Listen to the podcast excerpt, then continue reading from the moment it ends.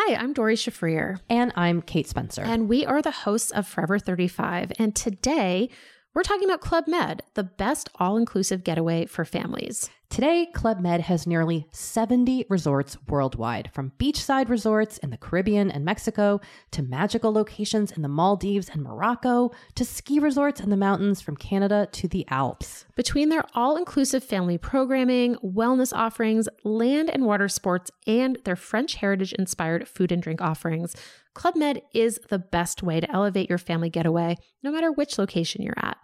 To learn more, visit clubmed.us. Aujourd'hui, on va vous parler des jeux annoncés les plus incroyables de l'histoire, y compris le jeu du papier toilette. On a aussi la suite du feuilleton Activision Blizzard Microsoft avec euh, Sony qui part possiblement un petit peu en vrille, les jeux auxquels on a joué en ce moment avec Call of the Mountain Horizon ou l'inverse, Destiny Lightfall qui est la pire extension de Destiny de l'histoire ou pas, et tout plein d'autres choses, c'est tout de suite dans le rendez-vous jeu.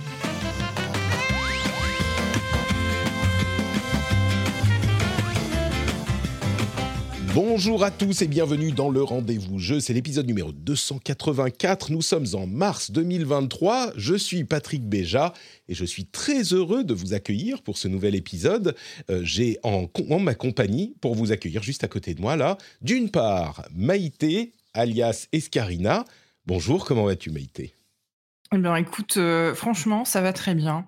Donc, euh, donc voilà. Il faut le dire bien. aussi quand ça va bien. Mais écoute, je suis, je suis presque surpris. On, on en parlait la semaine dernière et on va en reparler dans une seconde. Ton mari t'a fait une surprise du Ah. meilleur effet il y a quelques semaines. Tout à fait. C'est, c'est- je... J'en parle tout de suite ou j'attends tout à l'heure? Écoute, on va, on va attendre euh, tout à l'heure, comme ça on va laisser un petit peu la surprise. Mais tu en as parlé, donc oui, non, non, mais c'est ça. On n'est pas dans Gamerside là. On se calme tout de suite. C'est en tout bien tout honneur, mais c'est quand même assez incroyable ce qui s'est passé. Tu nous raconteras tout ça euh, par toi-même tout à l'heure. Et on a aussi euh, Mehdi Debabi Zourgani qui est là avec nous pour la première fois depuis Un moment. on 8 va ans. ça. Un truc du genre. Incroyable. Merci, merci d'être avec nous, Mehdi. Bah, je le rappelle, pour euh, ceux qui, qui l'ont peut-être oublié, euh, tu as, genre 12 casquettes différentes dans le jeu vidéo. Non seulement tu es auteur, non seulement tu enseignes euh, à l'école euh, Isard Digital, et en plus, tu as une activité euh, de créateur de contenu, comme on dit aujourd'hui. Tu streams YouTube, tout ça. Ouais. Bienvenue. Tout à fait. Et même depuis peu, ça va arriver euh, peu après l'enregistrement de l'émission, euh, des, des contenus, euh, parce que comme quoi, il faut jamais faire le boomer trop longtemps, euh, des contenus plus shorts, comme on dit, euh, donc Ah. euh, tendance TikTok et compagnie. Donc voilà, on va essayer de voir ce que ça donne. euh, et j'anticipe la blague à deux balles, là aussi, de boomer. Non, je ne ferai pas de chorégraphie et de danse. Euh, ce sera des contenus, euh, effectivement, des, des takes sur, sur, sur l'industrie et, et tout ça. Voilà, voilà. Tu et vois surtout, gros focus game design. Je pensais que c'était une chaîne Twitch euh, Bastub. Je suis un petit peu déçu. du coup. Ouais, je C'est tout. Je- tu sais, euh, quand euh, Escarina nous dit son mari lui a fait une surprise, il lui a envoyé une photo, euh, certains vont être déçus. M- ma vraie déception, moi, c'est ce que tu viens de dire, c'est qu'il n'y aura pas effectivement de chorégraphie de Mehdi sur TikTok. Ça sera du, du, du vulgaire game design et pas des pas de Ouais. danse incroyables. C'est moche, c'est moche. On verra, on verra, tu sais. On sait jamais, hein. En même temps, nombre de euh, follow. En même temps, euh, ça pourrait, oui, selon le nombre de followers, à combien est-ce que tu commences à faire? Mais on pourrait faire des chorégraphies euh, tirées de, de danse de jeu. Un truc du genre. Bon, en même temps, comme Ah, toutes les danses Ah, de bah, jeu, c'est des danses de hein. Ouais. Il y a de quoi faire. Euh, du coup, eh ben, écoutez, merci à tous les deux d'être là. Merci aussi aux nouveaux patriotes de cette semaine Paul Boustani, Coraline Mercier, Jean-Raphaël Girard. Merci à vous trois, Paul, Coraline et Jean-Raphaël. Euh, je, vais- vous révéler un truc sur mon enfance, tout à coup là. Alors, c'est Coraline, mais moi j'avais un crush énorme à, à 16 ans sur une Coralie. euh, je, que je ne lui ai jamais dit. J'étais, en plus, j'étais super boutonneux, enfin, j'étais pas hyper populaire euh, au lycée. Et là, tout à coup, le patréonnage euh, de Coraline me fait penser à ça. Ça faisait des années que j'y avais pas pensé. Oh, oh là là. Je me demande ce que- ce qu'elle est devenue, Coralie. Coralie, comment elle s'appelait? Et bien justement, maintenant que t'en parles, en exclusivité aujourd'hui, on l'a invité. Je viens de me souvenir de son nom de famille. J'ai une mémoire, mais complètement, je vais pas le dire ici, mais j'ai une mémoire vraiment, vraiment euh, lamentable. Et je viens de me souvenir de son nom de famille. Ouais, c'est la mémoire sélective. Ouais, Ouais. ouais, c'est ça. Donc merci Paul, Coraline et Jean-Raphaël et merci aussi au producteur de cet épisode, Lancelot Davizard, qui a trouvé sur la page Patreon le niveau secret des producteurs que seuls les plus valeureux et valeureuses d'entre vous peuvent euh, réussir à découvrir. Euh, Patreon.com slash rdvjeux pour euh, regarder un petit peu tout ça. Avant de se lancer dans les euh, grosses infos de la semaine et les jeux incroyables dont on va vous parler, qui ont été annoncés, quelques petites notes de service. D'abord, la semaine prochaine, je serai en vadrouille avec les enfants, dans, euh, enfin euh, toute la famille, la famille et les enfants, dans, dans un, dans un studio de euh, 20 mètres carrés pendant une semaine, avec deux enfants, deux ans, cinq ans. Si je survis, on reviendra et on continuera à faire les émissions. Mais la semaine prochaine, il y aura un épisode spécial, euh, assez intéressant d'ailleurs, sur un sujet bah, que vous découvrirez. Bon, je vais vous le dire maintenant. On a eu une conversation avec deux développeurs sur l'état de l'utilisation de l'IA dans le jeu vidéo aujourd'hui, de l'IA du scripting, quelles sont les différences, etc. Et euh, comment on utilise l'IA et comment on développe l'IA. Ça sera la semaine prochaine euh, à la place de l'épisode classique.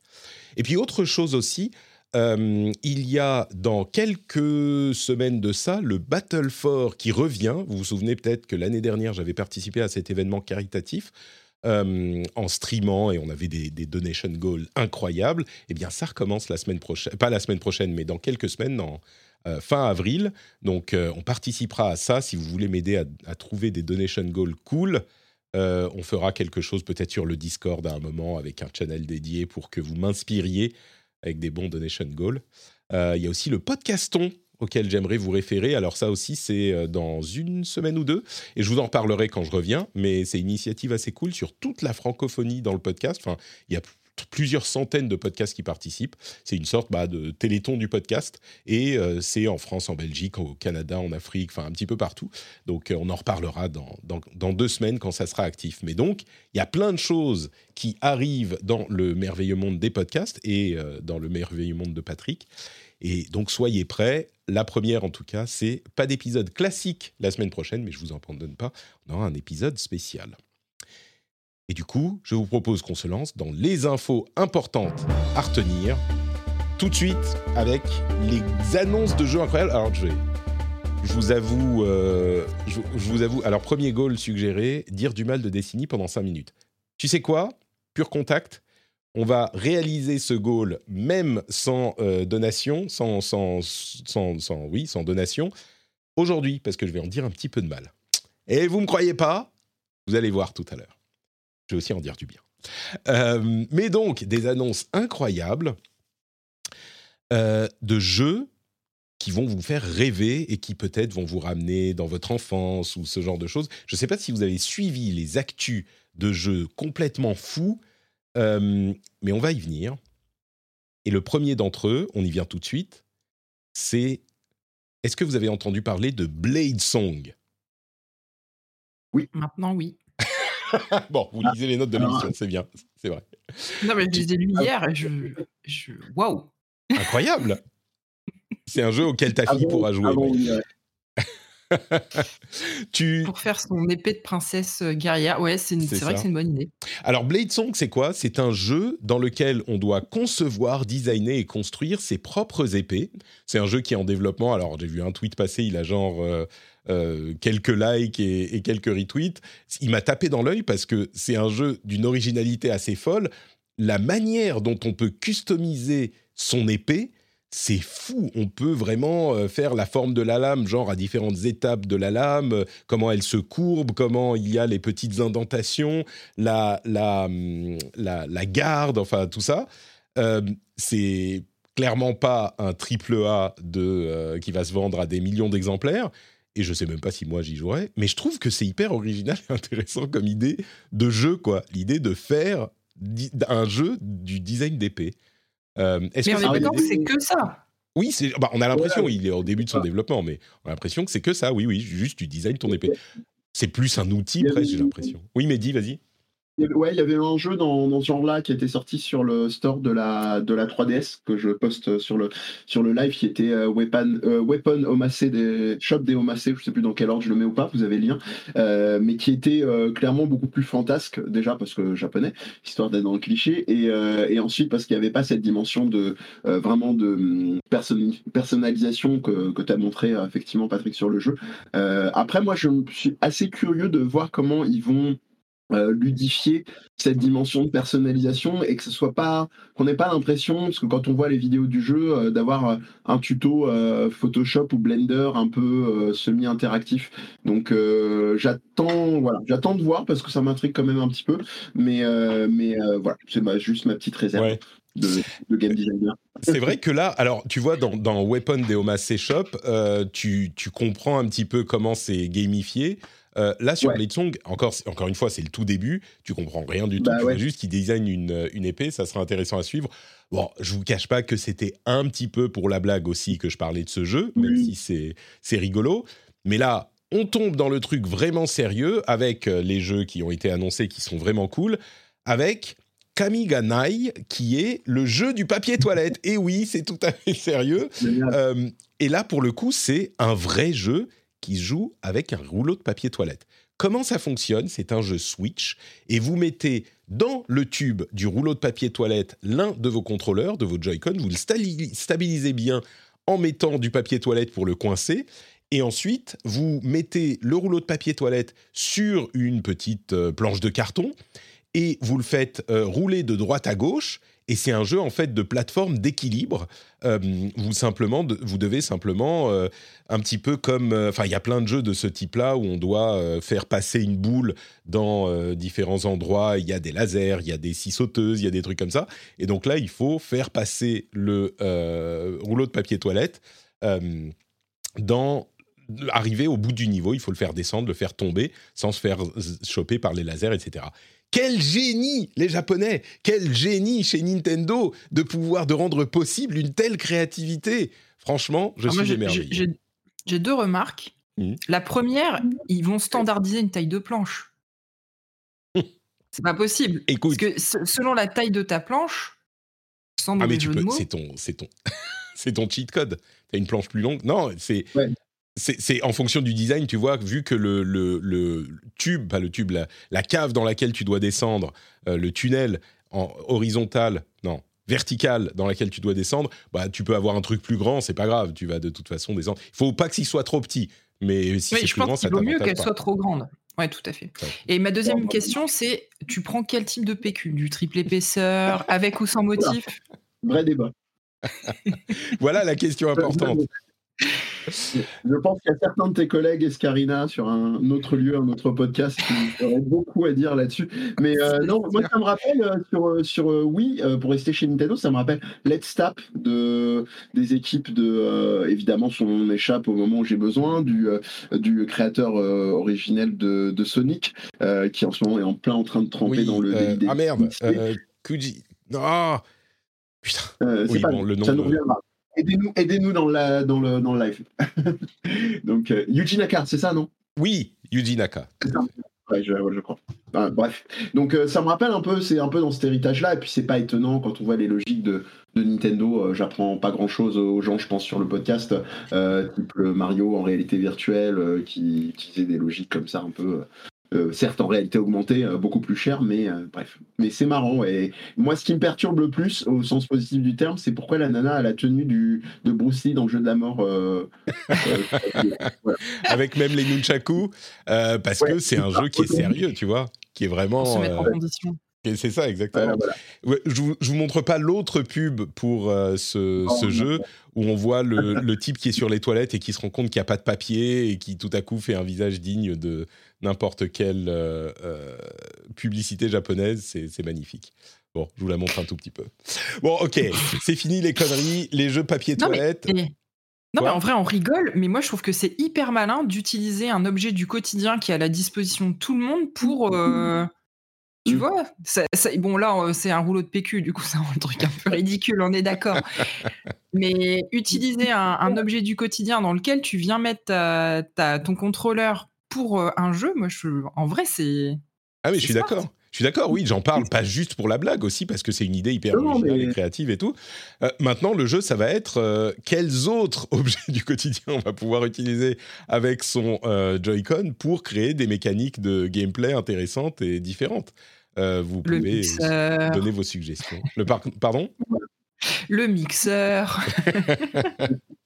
Pour celles, oui, pour celles qui ont un petit peu de trop de Joy-Con euh, drift, vous pouvez lui finir sa vie avec euh, un jeu de, de mixeur de Joy-Con. Euh, imagine, on pourrait utiliser genre la mettre, mettre le, le Joy-Con genre dans une souris de PC et quand on déplace la souris du PC, ça contrôle un pointeur sur l'écran de la Switch, un truc comme ça, ça serait hyper intelligent, je trouve. Ça serait pas bête comme moyen de contrôle original. Patrick est en train de faire une game jam en direct. euh, Exactement. Bon, plus sérieux maintenant, euh, il y a eu l'annonce d'un jeu dont certains d'entre nous euh, ont peut-être euh, rêvé pendant de longues années. Est-ce que si je vous dis Tenkaichi Budokai, ça vous dit quelque chose? Que vous ayez regardé l'animé ou joué aux jeux vidéo, évidemment, ça vous évoque Dragon Ball et Dragon Ball Z en particulier. Tenkaichi Budokai, le premier du nom était sur Super NES, si je ne m'abuse, dans les années 90. Et j'y ai passé des heures et des heures et des heures. euh, à- à- à- C'était un jeu de combat. Il y en a eu plein des jeux de combat. Oui, pardon? Je confonds pas avec le l'hyperdimension, parce que le, de, Ah de mémoire, le premier Tenkaichi, il est sorti sur PS2. Ah bon? Ouais. Tenkaichi Budokai. Ah merde, alors c'était quoi celui sur Super NES Bon sang hyperdimension. Hyperdimension. Il s'appelait pas. Hyperdimension en japonais. Ah, on est à raison, PlayStation 2. C'était lequel sur Super NES? Alors attendez, on va faire nos recherches en direct. Sur Super NES, c'était hyperdimension. Et avant ça, t'avais Budokai tout court. Mais est-ce qu'il s'appelait Hyperdimension en trois- japonais Les trois premiers s'appelaient Budokai pour les jeux de combat, parce qu'il y a une tétra pelletée de jeux euh, Dragon Ball euh, sur Super Nintendo, dont des RPG, etc. Euh, mais les trois premiers, c'était Budokai euh, tout court. Ah, mais c'était peut-être euh, su- su- euh, Voilà. Dragon Ball Z Super Butoden 93. C'est peut-être Super Butoden alors. Ok, d'accord. Bon, bah du coup, ok, rien à foutre de Tenkaichi euh, Budokai 4, là. En fait, euh, non, mais le, par contre, le, le jeu pose, une, le, le jeu pose un, un- un vrai souci. Euh, c'est euh, par rapport à hum, comment s'appelle euh, évidemment tout le monde a pensé à Dragon Ball Fighter Z de, de comment dire de Arc System Works les devs de, de Guilty Gear entre autres comment le jeu va se positionner? Parce que Mm. visuellement on sent clairement que le jeu va pas suivre d'un point de vue mécanique historiquement c'est pas des jeux, les Tenkaichi, qui sont très très poussés. On est à la limite du papier, feuille, ciseaux, un peu poussé et compagnie. Donc c'est quoi la cible? Autant le Kakarot là euh, qui est sorti en mode RPG euh, avec ses différents DLC et compagnie, ça commence à être sympa. Ils ont agrémenté le truc si on est fan. Autant celui-là, je me pose vraiment la question sur le marché. euh, à part évidemment pour Bandai Namco de, de continuer de faire vivre la licence et, de, faire acheter les Yankees. Il n'y a pas de reproche, hein, c'est juste un constat. Mais voilà, bref. ah, je crois que, alors graphiquement, moi, je le trouve pas plutôt beau. Euh, de ce qu'on a vu, hein. on a vu deux secondes du, truc, ah, c'est surtout ça joue sur la nostalgie, mais euh, je crois que clairement Dragon Ball Fighter enfin Fighters, euh, s'adresse à des fans de jeux de combat. Et c'est un petit peu compliqué de s'y mettre vraiment si on enfin pas très compliqué, mais il y a une profondeur de jeu qui justement fait que c'est un vrai jeu de combat. Celui-là, je me demande si ça sera pas plus euh, en mode euh, c'est pour le fun et puis c'est encore plus spectaculaire parce qu'on a euh, un truc qui est proche de l'animé en 3D avec des, grosses explosions et des, Genki Dama et des trucs comme ça. Je sais pas. Mais en tout cas, ce qui est clair, c'est que l'excitation de Twitter au moment de l'annonce était assez palpable, je trouve. Bon. Pour la suite, ok, il y a encore des trucs cool qui arrivent. Je vous, je vous cache pas que euh, Tenkaichi, c'était ma, ma grosse euh, boulette. Enfin, ma grosse boulette, je veux dire, mon, mon, le truc dont je pensais que, que, que, que ça serait le gros truc. Mais, oula, pardon, je me fais du bruit dans les oreilles. Il y a quand même des choses comme, par exemple, hein, le premier trailer de, euh, c'est quoi, The Mage Seeker, avec la date, le, euh, l'action RPG de League of Legends, qui sort le 18 avril, donc ça arrive dans genre un mois. Et euh, c'est un, jeu qui est en gros un Diablo-like dans l'univers de, euh, de, League of Legends. On a au moins un personnage, il y en aura peut-être d'autres. Et bon sang, moi, ça me parle, mais de ouf. Le, le gameplay, c'est très diable. En fait, ça me fait penser à Children of Morta. Et je ne sais pas si vous avez joué à Children of Morta ou si vous en, avez entendu parler euh, ces dernières années. C'est l'un des jeux sur lesquels j'ai pris le plus de plaisir euh, ces dernières années. C'était tellement fun. Et là, on est, alors graphiquement dans ce style-là, plus ou moins, et mécaniquement, ça a l'air d'être, euh, bon, bah voilà, un Diablo-like comme il y en a beaucoup, mais il a l'air nerveux et il a l'air de fonctionner. Et c'est dans l'univers de League of Legends, avec lequel j'ai un petit peu de familiarité, pas énormément, mais quand je vois euh, Damacia avec euh, euh, Lux qui est en train de- d'essayer de, conforter le, perso et tout ça, je connais pas le perso principal, mais bref, moi ça me parle, donc Mage Seeker, je l'attends avec impatience, ça sort le 18 avril. Est-ce que je vous ai convaincu? Grave. Et alors moi, j'avais pas du tout fait le lien avec euh, Children of Morta, mais t'as complètement raison en fait. C'est vrai que visuellement, ça fait vachement penser à ça. Je suis juste un peu dubitative sur l'appellation action RPG. Euh, effectivement, moi, je suis plutôt comme toi. euh, Je suis plutôt du fan de Diablo-like, euh, c'est-à-dire beaucoup d'ennemis à l'écran et le côté un peu on clique comme un bourrin, ça fait du feu partout et on tue les ennemis par centaines. Là, j'ai l'impression qu'on est quand même plus sur une expérience de type roguelike. Mm. Euh, tu vois, j'ai l'impression qu'on est plus dans du combat de boss. Il y a pas beaucoup d'ennemis à l'écran. Euh, c'est bon, le genre d'expérience qui du coup me plaît un peu moins. Et typiquement, Ouais. Children of Morta, c'est ça. Il y a vraiment de la punitivité sur la mort. Ça se dit la punitivité? Je viens de tête Maintenant, ça se dit. À partir de maintenant, ça se dit. Ouais, mais tu penses Euh, plus genre boss, ru- boss rush, genre Fury, ou c'est vrai qu'on voit pas beaucoup d'ennemis à l'écran. À un moment, il y en a deux, mais Peut-être pas à ce point-là. du, boss rush. ouais. Peut-être pas à ce point-là, mais effectivement, vraiment plus une approche euh, euh, punitive de la mort avec Mm. un Children of Morta-like, on va dire. Après, on a peut-être moins de- d'ennemis parce que justement, le, le, le, pers- le protagoniste est plutôt sur le combat euh, au point, enfin en contact, là où Children of Morta permettait d'aller au contact sur un peu plus de distance de magie. Donc je pense Ouais. que là, vraiment, la volonté, c'est d'avoir ce perso qui a ce- cette spé-là. quoi. C'est possible. Alors moi, je, je- je connais très mal le lore de League of Legends. C'est un personnage connu. Euh, Ouais, comment il s'appelle Solas? En fait, il est pas dans, euh, il est pas dans euh, Wild Rift, donc je le connais pas, mais, mais oui, c'est un personnage connu. Et j'espère qu'il y aura d'autres persos de League of Legends qu'on pourra jouer et que ça sera pas juste lui. Euh, enfin, peut-être que ça sera très bien aussi, mais, mais si on peut jouer Lux, par exemple, qui était mon main euh, sur euh, Wild Rift, je serais, je serais complètement aux anges. Et elle, c'est une mage à distance complètement. Bref.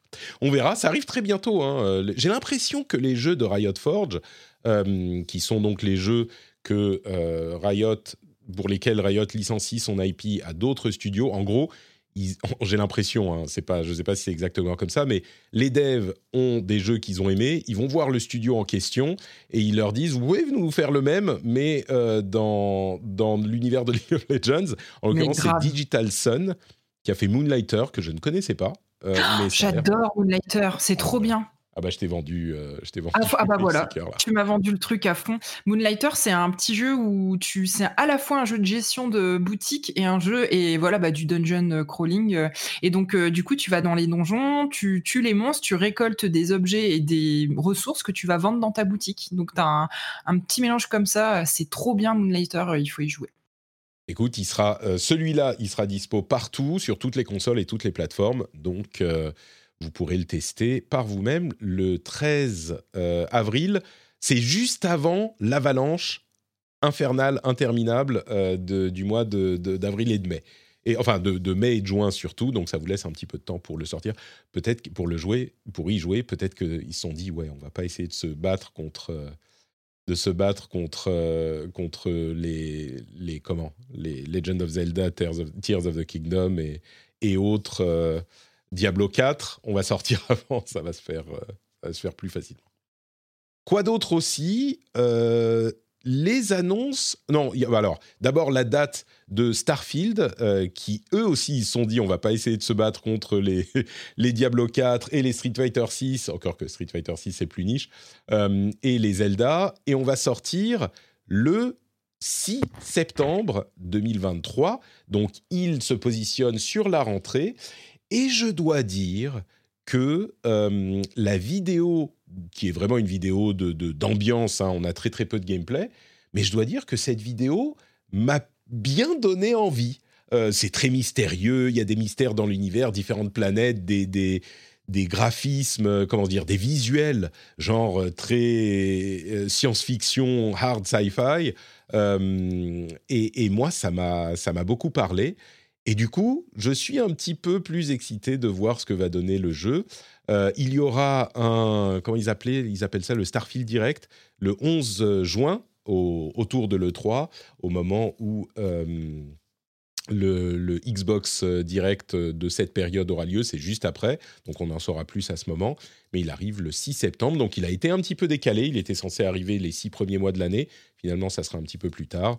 Donc, euh, moi, je pense que c'est possible. Ça leur laisse plus de temps pour finir, mais c'est possiblement surtout pour ce, pour get out of the way of Zelda et tous les autres jeux de ce moment-là. Mais euh, voilà. Donc, le. je, je, suis trop contente d'avoir la date. C'est peut-être le jeu que j'attends le plus cette année. Par contre, je suis d'avance très triste parce que je pense qu'il tournera pas sur mon PC.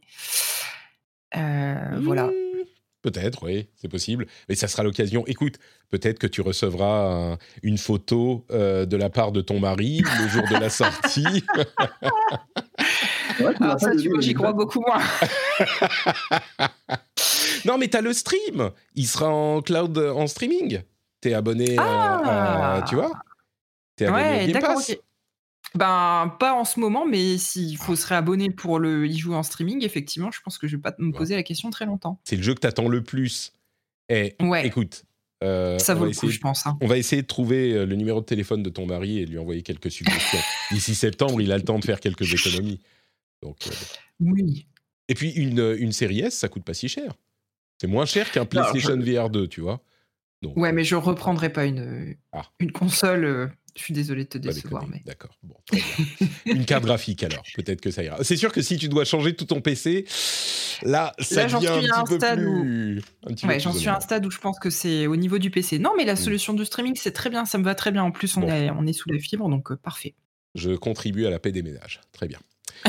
Euh, et enfin, les annonces de Paradox dans leur euh, Paradox Interactive euh, Direct, où ils ont annoncé plusieurs choses. Alors, la plus grosse annonce, c'était City Skylines 2, qui devrait arriver, je ne sais plus quand. C'est pas, ils n'ont pas donné de date, je crois. et mais il y avait aussi The Lamplighters League, qui est un jeu de stratégie au tour par tour. En, gros, c'est XCOM, mais dans l'univers de alors, dans un truc qui ressemble un petit peu à euh, Indiana Jones, c'est les années 30 euh, et on explore des, pyramides euh, et des tombeaux en Égypte. et c'est donc du tour par tour, comme je disais, un petit peu à la XCOM. Il y a quoi d'autre? Il y a aussi Life by You, qui est un, un Sims-like de Paradox, euh, Paradox tectonique spécifiquement, et il arrive très bientôt, il arrive, je me, me trompe pas, hein, euh, non pardon, il y a un autre, euh, une autre vidéo plus en détail qui arrive le 20 mai, le 20 mars, donc dans quelques jours, ça on l'a pas encore, Lamplighters League ça arrive en 2023, et City Skyline 2 arrive en 2023 également. Donc euh, voilà les annonces de Paradox. Il y en a quelques autres, mais que vous pouvez évoquer. je, suis quand même super étonné qu'il y ait... Alors, ok, c'est Paradox, mais qu'il y a encore des boîtes qui se mettent sur le créneau du live sim. quand hmm. tu vois ce qu'il y a en face, euh, je, suis curieuse de. Alors, moins ces dernières années, parce que malheureusement, depuis, j'ai un travail et une vie de famille, donc j'ai moins le temps de jouer. Mais à une époque, je passais ma vie littéralement sur les Sims. Et du coup, je suis vraiment curieuse de, voir ce que ça va donner, quoi. Mais je suis assez surprise qu'il y en ait qui tentent, qui tentent le truc, quoi. Je me demande ce qu'ils vont pouvoir apporter de plus. Je suis curieuse. Il faut avouer que les Sims, euh, c'est, ça fait un moment qu'ils, euh, qu'ils sont sur la place. Il y a le prochain, ah, le 5, qui est en développement. Et, et, ils ont un million d'extensions moi, je me demande s'il n'y a pas effectivement une approche différente à, différente à tenter. Parce que quand tu n'as qu'un acteur, mais, ben, forcément, il est dominant. Mais peut-être qu'il y a autre chose à faire avec ce style de jeu. Euh, bon, moi, je ne suis pas hyper client, donc ça me parle moins. Mais il y a, y a, la place pour deux. Je sais pas, c'est tellement spécifique. Ah, écoute, il y a bien la place pour trois Battle Royale qui ont du succès euh, en même temps. Pourquoi pas pour deux Live Sim? Ouais, mais là, on, on parle quand même d'une licence euh, qui a, euh, enfin, je sais pas, plus de 20 ans d'existence Ouais, ouais, bah. et qui, qui a fait ses preuves à tous les niveaux. Alors, je dis pas, euh, je suis, je suis juste vraiment très curieuse de voir Ouais. ce qu'ils vont euh, pouvoir apporter de plus, quoi.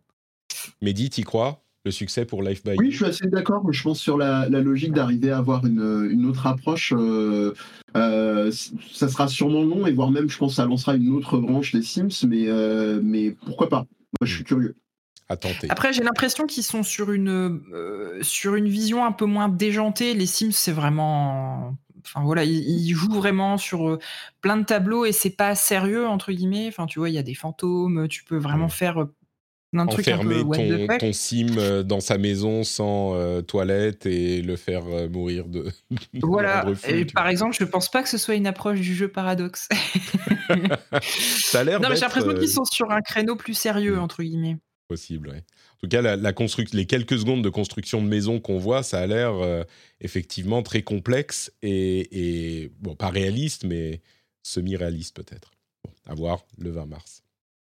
Et donc Cities Skyline 2, Cities Skyline gros succès justement. Bah tu vois, c'est un bel exemple. Euh, SimCity était un petit peu, bon, pas tout à fait seul sur cette, euh, ce créneau, mais Cities Skyline est arrivé avec une euh, vision assez rafraîchissante. Et du coup, il a connu son petit succès. Euh, Et, c'est un petit peu pour ça qu'ils se disent, enfin, c'est peut-être un peu pour ça qu'ils se disent, bon, bah, on va tenter la même chose avec, avec les Sims sous court, quoi.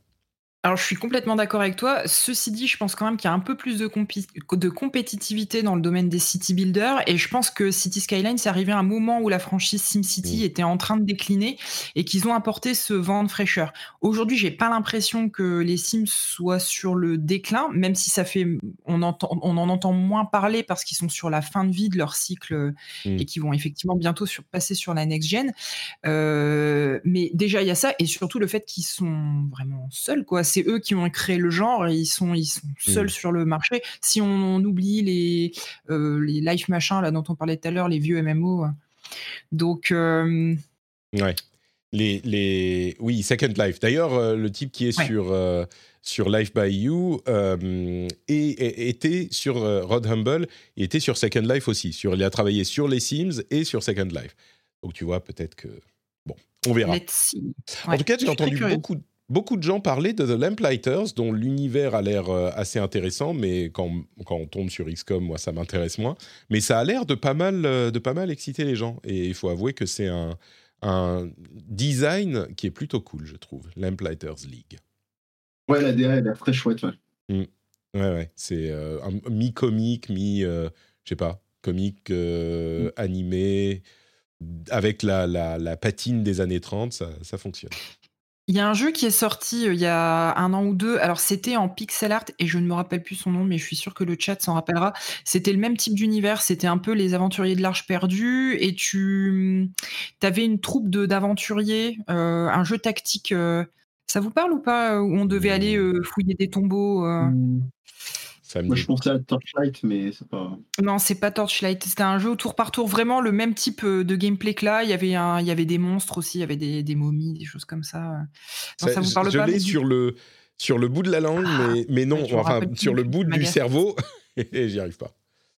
Et du coup, ça me fait un petit peu penser à ce, à ce type, euh, à ce type d'univers-là. Euh, effectivement, c'est, c'est pas très représenté et c'est tout, ça fait toujours. Il y a une- vraiment une vibe euh, euh, Indiana Jones.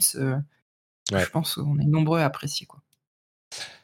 Du coup, c'est tout pour les grosses annonces de jeux incroyables que j'ai toutes réunies dans, un, dans une même section de l'émission. Euh, ça fait une belle euh, première partie, mais elle n'est pas terminée, puisqu'il Ah. y a aussi, c'est Pathway, c'est ça? C'est Pathway. Je me suis mutée, pardon, mais oui, c'est complètement passé. Et merci à la Merci, personne qui nous a rafraîchi la mémoire. On a aussi euh, le feuilleton sur lequel on va passer un peu plus rapidement, mais on a le feuilleton Activision Blizzard qui continue, Activision Ah là Blizzard, là. Microsoft, avec ça commence, on commence à euh, arriver au moment où on jump de shark quoi. Dans la série, euh, vous savez, il y a ce moment où ça commence à, au bout de la troisième saison, où tu te dis là ils ont perdu le, le- le sens des réalités, ça commence à devenir un petit peu n'importe quoi. On arrive à cette étape dans les euh, allers-retours entre les autorités de la concurrence et Sony et Microsoft. Ce qui se passe aujourd'hui, c'est que euh, il a été révélé que dans des communications à la, CMA, donc l'autorité anglaise, euh, Sony aurait continué à se, comment dire à être préoccupé par le rachat d'Activision Blizzard par Microsoft pour d'autres raisons aujourd'hui que le simple fait qu'il pourrait, que Microsoft pourrait décider de retirer Call of Duty de la plateforme de Sony, ce qui, euh, ce qu'il disait depuis un moment, il disait euh, si on perd Call of Duty, ça met en danger notre notre position dans le jeu vidéo, c'est une euh, influence injuste que pourrait avoir Microsoft, etc. Bon, au-delà de cet argument, ce qu'il commence à dire maintenant, c'est que puisque Microsoft a euh, donné des euh, deals de 10 ans pour garantir la présence de Call of Duty sur euh, Switch. D'ailleurs, ils détaillent comment ils le feraient. En gros, ils disent on peut gérer un moteur. Il y en a qui tournent sur téléphone, il y en a qui tel et tel truc. Vous inquiétez pas, ça sera le vrai Call of Duty sur Switch. Donc, sur Switch, sur Steam, sur Nvidia GeForce Now. Donc, ils ont montré qu'ils étaient prêts à mettre Call of Duty partout, et ils ont proposé le deal à Sony aussi. Sony n'en a pas voulu.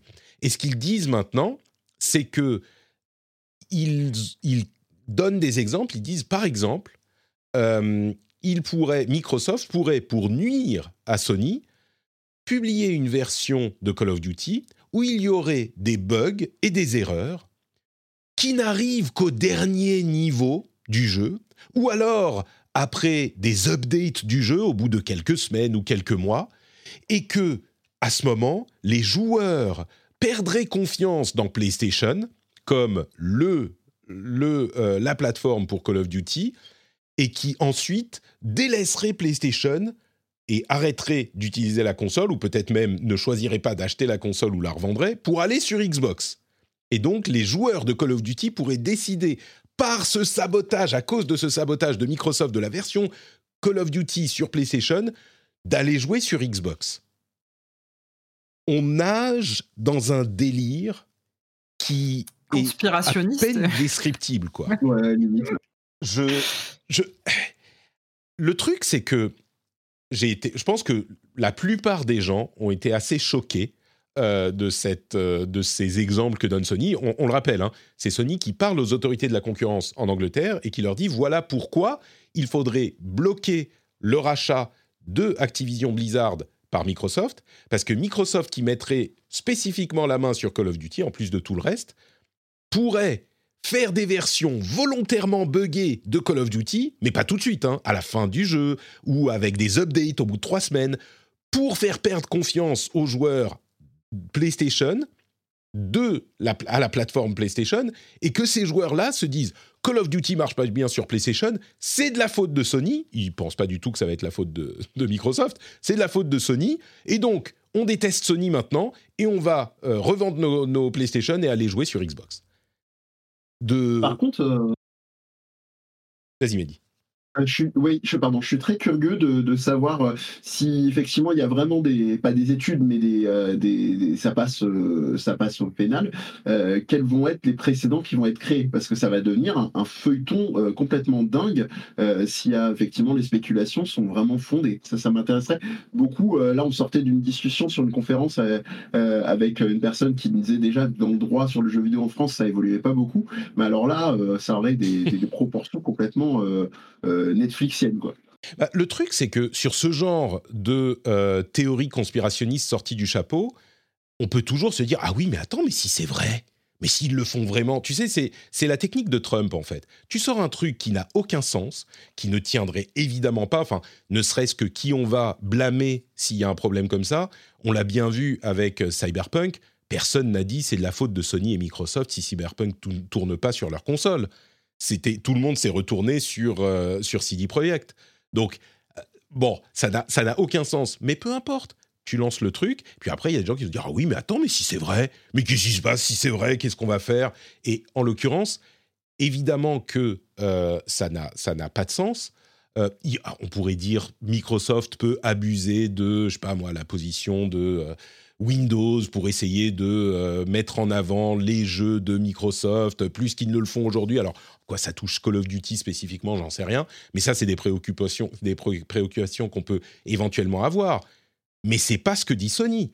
Spécifiquement, Sony dit Microsoft pourrait introduire des bugs, genre au bout de trois semaines, ou à la fin du niveau, comme ça on s'en rend pas compte tout de suite, à la fin du jeu, comme ça on s'en rend pas compte tout de suite, pour faire perdre confiance en Sony. Donc, mais il y a des gens d'ailleurs, euh, il y a la, comment elle s'appelle euh, Je me souviens plus de son nom, la, responsable de la communication chez Activision, qui elle aussi va un petit peu fort, Lulu Cheng, qui dit euh, le le président de Sony, Jim Ryan, de, de, Sony Interactive Entertainment, lui a dit personnellement euh, Je ne veux pas de ton deal Call of Duty, je veux juste bloquer ta, ton acquisition. Ah, elle n'a pas de preuves, elle a pas, mais elle le dit publiquement. C'est un petit peu, un petit peu dangereux de dire ce genre de choses.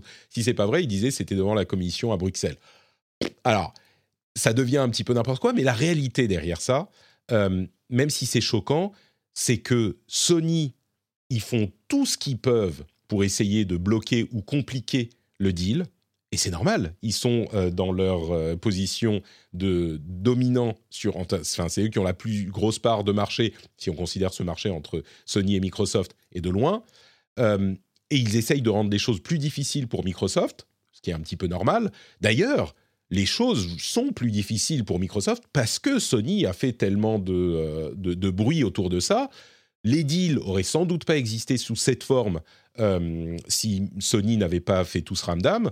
Euh, aujourd'hui, Microsoft, Sony, ils s'en foutent d'avoir le deal ou pas. Microsoft ne peut plus faire quelque chose de ce style-là ou ne plus mettre Call of Duty sur euh, PlayStation pour les 10, 20 prochaines années. Ils peuvent plus. Avant, ils auraient pu, il y aurait eu moyen de moyenner. Maintenant, il y a eu tellement de bruit autour de ça, deal ou pas deal, Microsoft, ils peuvent plus ne pas le mettre euh, sur, sur Sony et ne pas le traiter comme le jeu premium qu'il a toujours été.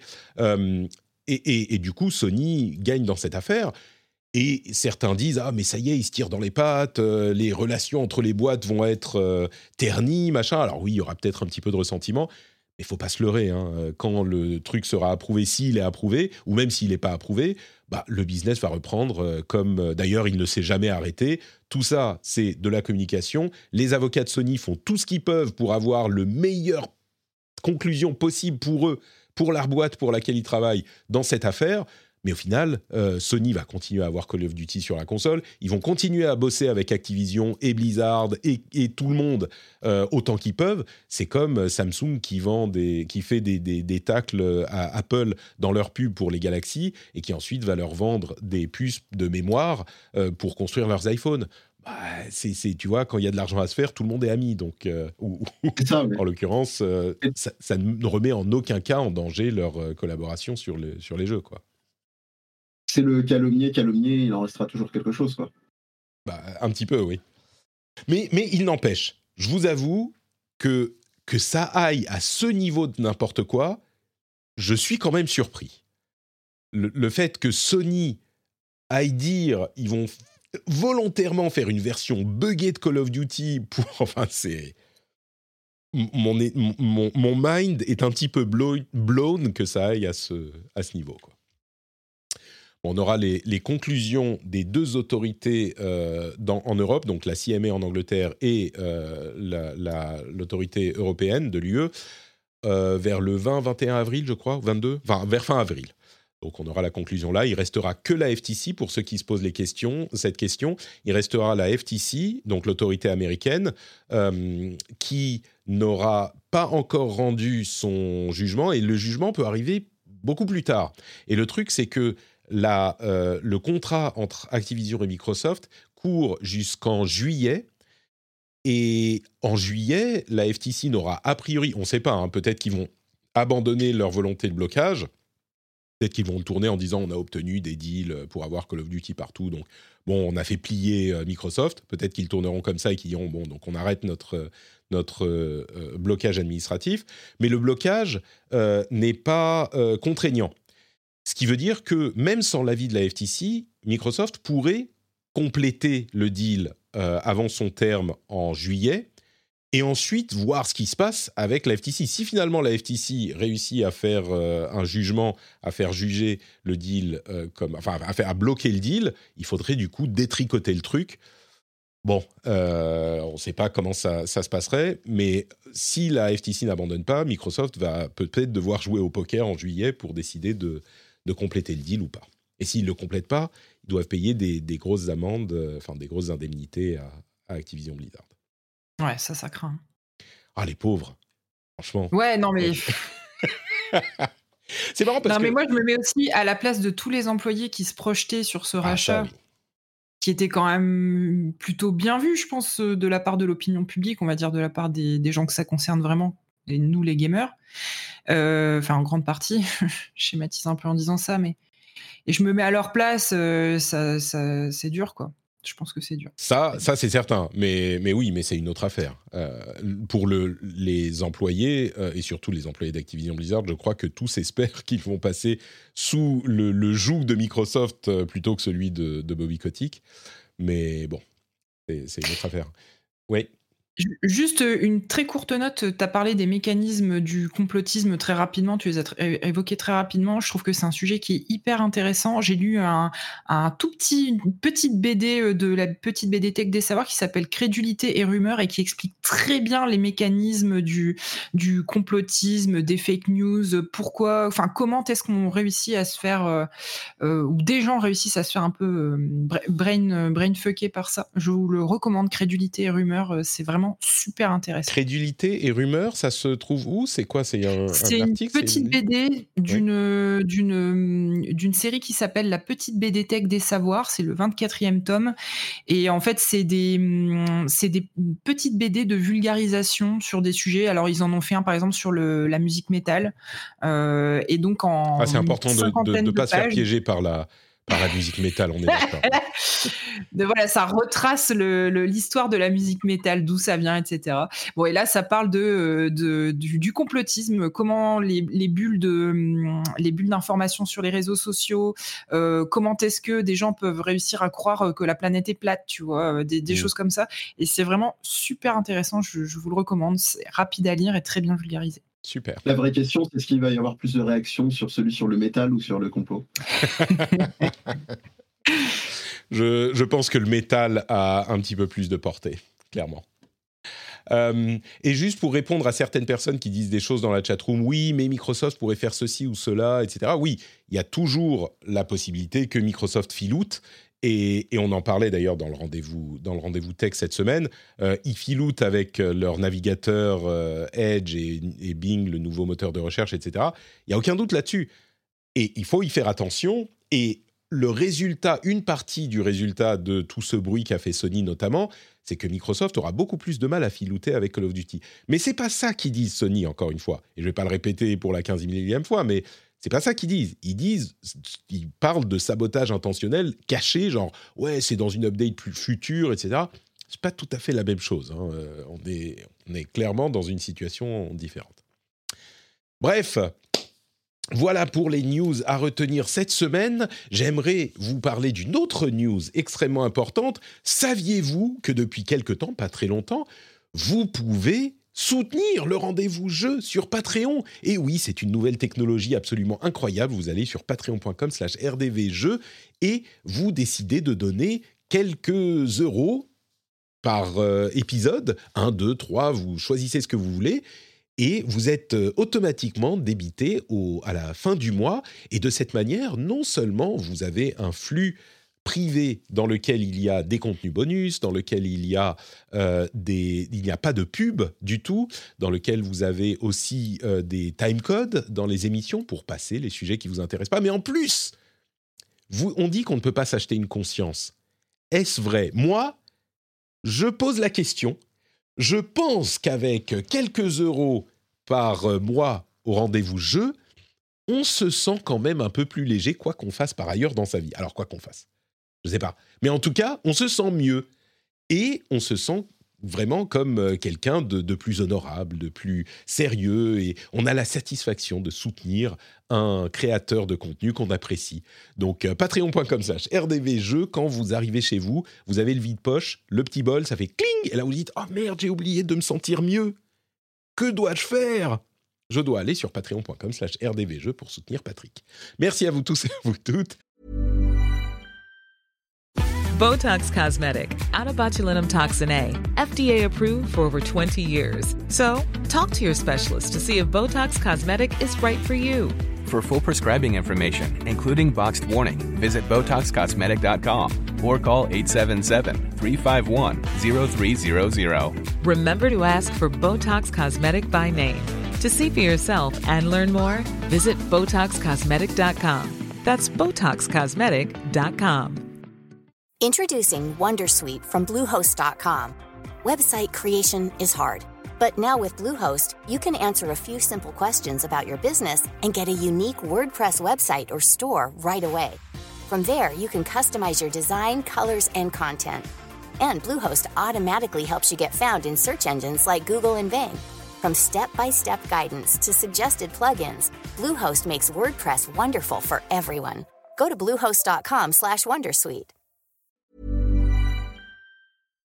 Et on continue avec les jeux auxquels on joue en ce moment, avec cette petite musique sympatoche. La qualité se paye, me dit-on. Alors, est-ce qu'on peut dire que cette émission est une émission de qualité? Je vous en laisse euh, juge. Euh, on va peut-être commencer par, euh, je sais pas, Escarina, honneur aux dames. On est chevaleresque ici. Je, pense que l'audience ne tient plus à l'idée d'avoir cette anecdote. Alors, dis-nous tout. De quoi, quelle est cette photo que tu as reçue de ton mari au milieu de la journée qui t'a qui t'a choqué J'ai euh, reçu il une quelques photo euh, sans consentement mutuel, je tiens à le préciser. Donc, euh, ma journée se passait euh, terriblement normalement. Et là, je reçois effectivement cette photo de l'écran d'installation de Horizon Call of the Mountain de la part de mon mari. Donc, et donc là, immédiatement, je comprends que c'est une photo qui provient de mon salon et que sans rien me dire, il a commandé le PSVR 2. Donc, j'avoue que j'étais un peu surprise. Je m'attendais à beaucoup de choses, mais pas à ça. Euh, J'ai remercié le, ciel de pas être en conjoint avec mon mari. Euh, Ah oui, parce qu'en plus, en plus, c'était vraiment lui qui a, qui a économisé ses petits sous euh, euh, pour te faire plaisir, toi, bien sûr. hein. Non, pas il se spécialement il se l'est surtout acheté pour lui. Ah oui, mais bien évidemment, enfin, c'est comme quand moi je lui ai offert la PS5 euh, en cadeau d'anniversaire. Tu Mhm. vois, c'était pas dupe. Il écoute pas cette C'est bien émission, donc donc je m'en fous. Tu vois, je peux le dire. Il savait bien que c'était pas que pour lui. Non, c'était pas que pour lui. Euh, oh, regarde, je t'offre cette console et ce jeu auquel j'ai terriblement envie de jouer. Bien évidemment, tu vas me prêter parce que t'es très sympa. Donc, euh, non, non, il l'a surtout acheté pour lui. Moi, je te l'avais dit, hein, euh, c'était probablement le premier device VR qui m'intéressait vraiment par, ses, par les différentes. Euh, fonctionnalités qu'il proposait, dont on a déjà parlé à plusieurs reprises dans cette émission. Euh, mais euh, 650 euros, moi, je me voyais pas les mettre. Pour moi, c'était inabordable. Enfin, en tout cas, moi, je me vois pas mettre ce, prix-là. Euh, ce qui, en fait, euh, à la réflexion, et vu que je l'ai pas payé, c'est facile de dire ça maintenant aujourd'hui. euh, a priori, ça reste quand même un, un très bon rapport qualité-prix quand on le compare au paysage de la VR aujourd'hui. euh. Ouais. Ah bah c'est sûr que quand c'est pas toi qui le paye, le rapport qualité-prix, il est Ah imbattable. bah, du coup, pour moi, il a, il a coûté zéro. Après, j'ai envie de te dire, vu tous les jeux que j'achète sur cette console, bon, je pense que, j'ai- j'ai dépassé le montant du PSVR depuis qu'on a la console, mais c'est un autre sujet. Ouais. Euh, et donc, du coup, moi, je découvre complètement la VR. J'ai eu quelques expériences par le passé, mais vraiment très anecdotiques. Et c'est la première fois que j'ai un vrai casque de VR gaming à la maison. Euh, j'ai eu une première expérience qui a été assez désagréable parce que euh, on était en fin de journée, j'étais fatiguée euh, et surtout en fait je m'en suis rendu compte sur ma deuxième expérience, j'avais mal réglé le casque. Je pense Mm. vraiment par manque d'expérience, ce qui fait que je voyais trouble. J'ai fait le choix de jouer assis, donc je me suis payé une cinétose de malade. Aïe. Et en fait, au bout de 10 minutes de jeu où j'ai vu un dinosaure me sauter dessus et j'ai fait un, un jump dans mon canapé, je me suis dit, bon, ok, je vais reposer le casque et j'y reviendrai plus tard. Mm. Heureusement. la deuxième expérience fut bien plus positive. Euh, donc là, j'ai pris le temps, je me suis mise debout, j'étais reposée, c'était un week-end. J'ai pris le temps de bien régler le casque. Alors, surprise, ça change tout une fois que le casque est bien réglé. Incroyable. Incroyable. ouais. Je ne vous apprendrai rien. Euh, le fait que je sois debout, alors j'ai pas eu du tout eu de- d'expérience de, cinéto sur ma deuxième session. Est-ce que c'est parce que j'étais moins fatiguée? Est-ce que c'est parce que j'étais debout? Ou est-ce que c'était parce que le casque était bien réglé? Ou est-ce que c'était ces trois choses-là? Je pense que c'est un mélange de ces trois choses-là. Euh, et bah du coup j'ai adoré en fait. J'ai pas vu passer. J'ai joué deux heures sans m'arrêter. Ah ouais? Déjà, ouais. À Call of the alors Mountain, déjà, hein, on est d'accord? À Call of the Mountain. Alors, moi, ce que j'aime beaucoup, c'est que déjà, t'as pas besoin d'espace pour jouer, même debout. J'ai joué sur Mm. un coin de tapis. Euh, j'ai pas bougé, euh, j'ai bougé aucun meuble de mon, de mon salon, ou mon salon qui est pas non plus énorme. Donc, déjà, ça, c'est un gros point positif. L'autre, c'est que t'as quasiment pas de fil. T'as juste le câble qui raccorde ton casque à la console, c'est tout.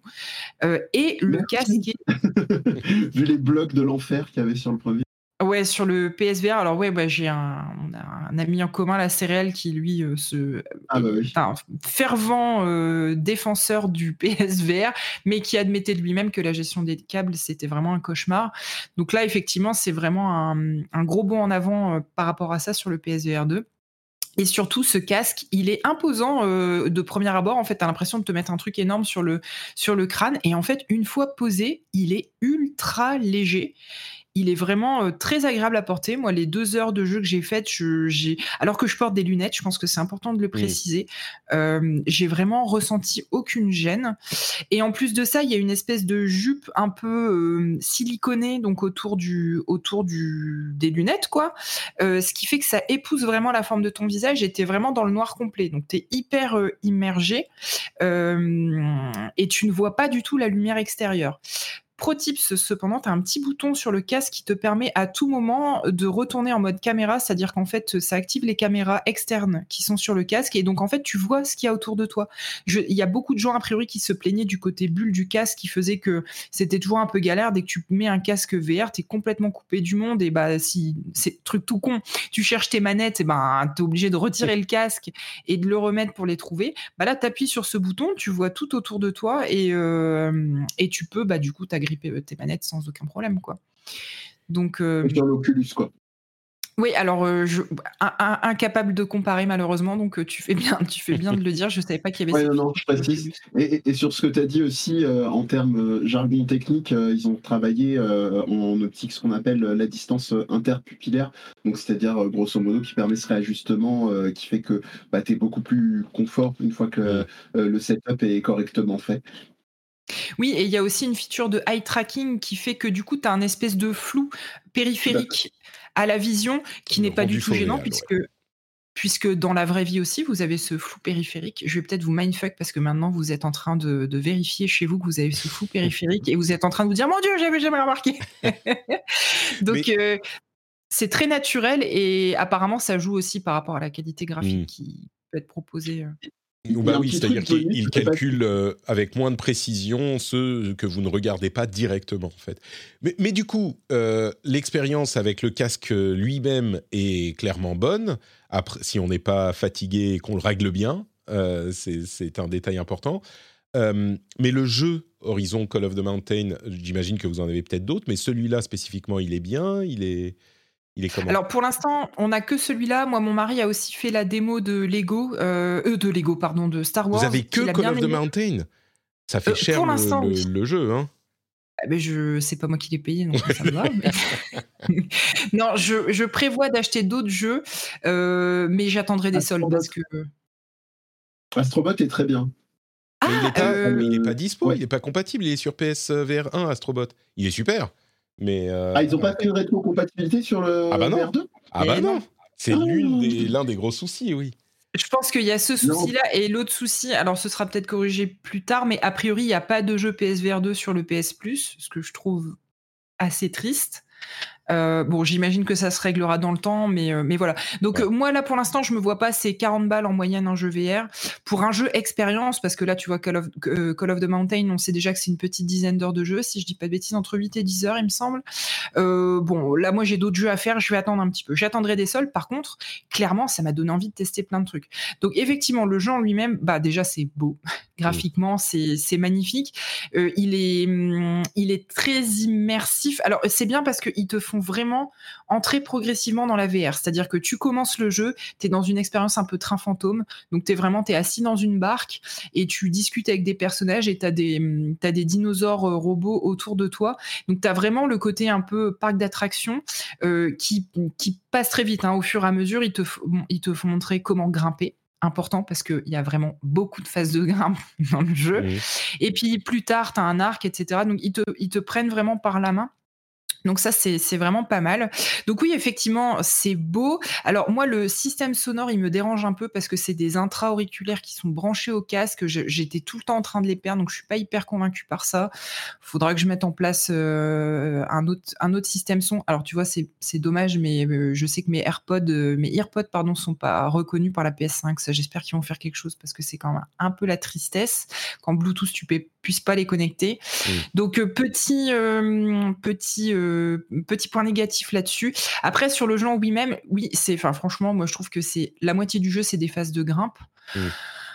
Donc euh, je suis assez mitigée là-dessus. Alors c'est sympa parce que euh, du coup ça te forcément si tu grimpes c'est que tu vas aller plus haut et quand tu vas plus haut tu as des des corps qui sont vraiment impressionnants donc euh, tu t'es vite récompensé en fait par ces phases de grimpe. Maintenant, j'ai un peu l'impression qu'on nous prend pour des Yankees, comme pour le terme de tout à l'heure, parce que quand la moitié de ton jeu tu le passes à faire de, la grimpe, c'est vraiment le gameplay du pauvre, quoi. C'est, tu vois, ça n'apporte rien, ça n'apporte rien, même physiquement. Enfin, tu vois, au niveau des ressentis de jeu, c'est pas intéressant. Donc, euh, je suis un petit peu partagé là-dessus. Par contre, les combats, j'ai adoré. Vraiment, Mm. le, tu dois aller prendre le, le, le- l'arc dans ton dos, venir encocher les flèches à la main. Euh, j'ai trouvé ça assez jouissif. Euh, le système d'esquive, de déplacement est, est- est bien géré, donc euh, ça, j'ai vraiment bien aimé. Donc, expérience visuelle plutôt positive. Au niveau du gameplay, les phases de combat, je les ai trouvées réussies. Maintenant, c'est vraiment beaucoup de temps où tu passes à grimper et j'ai l'impression de, d'être un peu pigeonné là-dessus. Quoi. Si tu passes la moitié de ton temps à grimper, tu- je trouve que c'est un peu facile. Quoi. Et du coup, parce que le, le grimpage, euh, c'est quand même une, le- la quintessence. Enfin, le grimpage, c'est de la, de- du, du tourisme, on va dire, et tu regardes des trucs autour de toi. C'est quand même la quintessence de la VR, euh, le fait de te mettre dans des situations où tu, où tu fais, mais, mais attends, je, je vis dans le truc là. Je, de la je contemplation. suis, euh, ouais. euh, ouais, mais, mais si tu mets la même chose sur ta télé, ça fait pas le même effet, quoi. T'as vraiment, t'es, Non, immergé dans le truc, t'as de la vision en 3D, t'es, t'as peur de tomber, tu vois. Est-ce que ça t'a fait cet effet, toi? C'est le début de la VR pour toi. Euh, ça t'a fait cet effet, ce casque Ça fonctionne, cet aspect, l'effet waouh de la VR Ouais. Complètement. Je trouve que ça fonctionne, euh, ça fonctionne vraiment très bien. Euh, en plus, le casque vibre. Euh, alors, c'est, ça peut sembler bête de dire ça, mais dans un jeu comme Horizon où tu as les, les dinosaures qui viennent voler juste au-dessus de toi et que tu as tout qui vibre, le casque y compris, je trouve que ça rajoute vraiment im- beaucoup à l'immersion. Et clairement, l'effet waouh, il est là. Et je trouve que, hum, bah voilà, c'est vraiment un jeu VR tel qu'on a envie d'y, d'y jouer, tel qu'on l'imagine le genre d'expérience qu'on a envie de, de- de vivre avec, euh, avec la VR. Quoi. Mm. Donc, euh, donc, non, moi, en tout cas, pour une première expérience, je, je, je pense que c'est pas le jeu le plus impressionnant en termes de mécanique euh, de gameplay lié à la VR, mais ça reste, je trouve, une première expérience, moi, à mon niveau, que je trouve très agréable. Et le fait que j'ai vraiment passé deux, jeux, deux heures de jeu complètes euh, où je me suis sentie bien et j'ai pas vu le temps passer et j'ai eu envie de rejouer très vite derrière, ben tu vois, ça veut tout dire quoi. Euh, Écoute, petite question, tes, tes autres sessions de jeu étaient aussi longues ou, ou pas? Euh, non, après j'ai refait des plus petites sessions et là je sais pas, Ouais. je dois avoir euh, 3 ou 4 heures au compteur, tu vois, donc j'ai dû faire à peu près euh, la, moitié du, la moitié du jeu. Autre chose hyper chouette sur ce casque, c'est qu'effectivement tu peux, euh, t'es pas obligé de faire que des jeux VR, tu peux avoir un simulateur d'écran de télé, on va dire, et lancer ton jeu euh, classique. Donc moi je peux tout à fait regarder la télé pendant que mon mari joue euh, à euh, God of War, tu vois, par Mhm. exemple sur le casque. Alors après c'est un peu particulier, moi je pense que je le ferai pas de jouer sur le casque avec un faux écran de télé, je trouve que c'est un peu too much pour moi. Mais, euh, mais du coup, c'est pas mal parce que ça t'offre aussi une, euh, une, une, liberté en termes d'utilisation du, de, des différentes consoles et des, que tu as chez toi qui, qui est pratique. Hmm. Bon, euh, encore un aspect, enfin une, impression plutôt positive sur le PSVR 2. Moi, moi, je me dis si quand il y aura un peu plus de jeux, il va y en avoir, et quand il sera un petit peu moins cher, ça va arriver. Peut-être que je me laisserai tenter. Oui, encore une fois, moi, j'aurais pas, j'aurais pas mis 650 euros là-dedans. Je pense que le jour où il descend à 500, 400 peut-être. 400, ça on paraît... attendre un peu, mais. Ouais, on les attendre un petit peu. Resident Evil Village est, compatible euh, PSVR 2, nous, nous rappelle-t-on dans la chatroom. Tout à fait. Prochain jeu. Alors, figure-toi que je l'ai offert à mon mari et je lui ai dit hey, T'as vu, t'as vu, j'aimerais vraiment bien que tu testes euh, pour voir. Et il s'est complètement dégonflé. Donc, je suis ah ouais? déçu. D'autant que la mise à jour est gratuite sur, euh, sur le PS Store. Et je lui avais dit Allez, euh, juste pour. Moi, j'aimerais bien voir, tu vois, parce que quand même, maintenant, on peut, on peut considérer que je suis journaliste. la journaliste planquée avec, sa, avec son téléphone en train de filmer, tu sais, pendant que lui est. Très bien. Bien évidemment, je plaisante, je ne me permettrai pas d'avancer de tels arguments. Mais non, pour l'instant, je n'ai pas réussi à l'avoir. À l'usure, peut-être. Très bien. J'imagine trop la discussion. Alors, pour, pour m'offrir un VR2, il y a du monde, mais alors pour jouer à, Resident Village, il n'y a plus personne. Non, mais, mais, il ne euh, l'a pas offert, il l'a acheté pour lui. donc, tu vois, je peux pas. C'est même pas un argument euh, valide, malheureusement. Ok. Et petit point bonus qui n'a rien à voir avec euh, le, game design en tant que tel, mais tu as dû remarquer, je pense, Scarina, il y a, il y a des summums du design sur le casque qu'ils ont imprimé, ça j'ai adoré euh, en mode design, ils ont imprimé euh, tous les motifs carré, triangle, croix sur le, sur le revêtement en fait du casque, la partie noire du PSVR. De, voilà. Mais, mais ils font ça partout. mais je trouve génial. Mais ils font ça partout. Sur la PlayStation, il y en a partout. Sur la PS5, sur la manette. Attends, que je dise pas de bêtises. Mais là, sur, celui-là, je trouvais ça très, très classieux. Mais tu vois, je l'ai même pas vu, donc il faudra que je le regarde. Elle est pas sur la manette? Ah mais non, il, il est pas sur la manette. Ouais. Vous croyez qu'ils avaient aussi ce petit ils, le font, ils le font souvent, hein, Patrick, je suis d'accord. Mais euh, là, effectivement, sur le PSVR, c'est très discret. Euh, Eska l'a pas vu, donc c'est... Très bien. Eh ben, écoute, merci pour ces impressions, Eska. Est-ce que tu veux parler de, de, Cult of the Lamb ou on a, on a passé un petit peu de temps, donc je sais pas si c'est... On a déjà oh, parlé à plusieurs reprises un petit jeu de roguelike euh, mêlé à un jeu de gestion de ville euh, très sympa, euh, très second degré. On joue un petit agneau qui est sacrifié, qui est ressuscité par un démon à condition de devenir son apôtre et d'aller convaincre des fidèles de rejoindre son culte. C'est très fun. C'est vraiment pas original en termes de gameplay pur, mais l'univers est chouette et les mécaniques sont, bien empruntées et très addictives. Donc voilà, je, je, recommande. Très, très chouette. on en a beaucoup parlé euh, il y a quelques mois. Tu as joué aussi, Mehdi? Ouais, ouais, oui, je n'ai pas grand-chose de plus à rajouter. Qu'est-ce qu'il il est, il est très sympa. Euh, en fait, ce qui est, ce qui est original, c'est la, le mix entre euh, le jeu en roguelite action et la gestion de culte. et bien sûr, le fait qu'on puisse nommer ses, ses, followers, comme on dit, ses, ses, adeptes. je suis sûr que tu leur as donné les noms de tous tes camarade de, Gamerside. Franchement, j'y ai même pas pensé, mais ah j'aurais tellement dû le faire. Mais c'est tellement plus drôle de choisir qui on va sacrifier quand on fait ce genre de choses, tu sais. Mais, mais moi, je suis dans un culte où on ne sacrifie pas. Ah merde Chez moi, c'est. Ouais, non, non, non, bah écoute, euh, la bienveillance. J'aime bien le ah merde. je les sacrifie involontairement, on va dire. Mais... Ah oui, d'accord, c'est ça. Bah oui, donc tu peux dire. Oups Très bien. Euh, moi, je vais vous parler un petit peu de Destiny, mais peut-être que Mehdi a, un mot ou deux à nous dire sur euh, l'un des jeux auxquels on joue en ce moment, ou pas forcément, hein, t'es pas obligé. Oui, il y, en a deux sur lesquels, en fait, j'ai passé du temps, mais ça va être très bref. Euh, le premier, que tu, je crois de mémoire, que tu as dû couvrir sur un rendez-vous jeu ou pas, c'est Atomic Heart. oui, on en a parlé la semaine dernière déjà. Voilà. avec, Alors moi, je vais vous en parler. ouais. Ouais, je vais vous en parler sur un angle dont tout le monde a parlé sauf de ça, euh, c'est-à-dire je vais vous parler du jeu.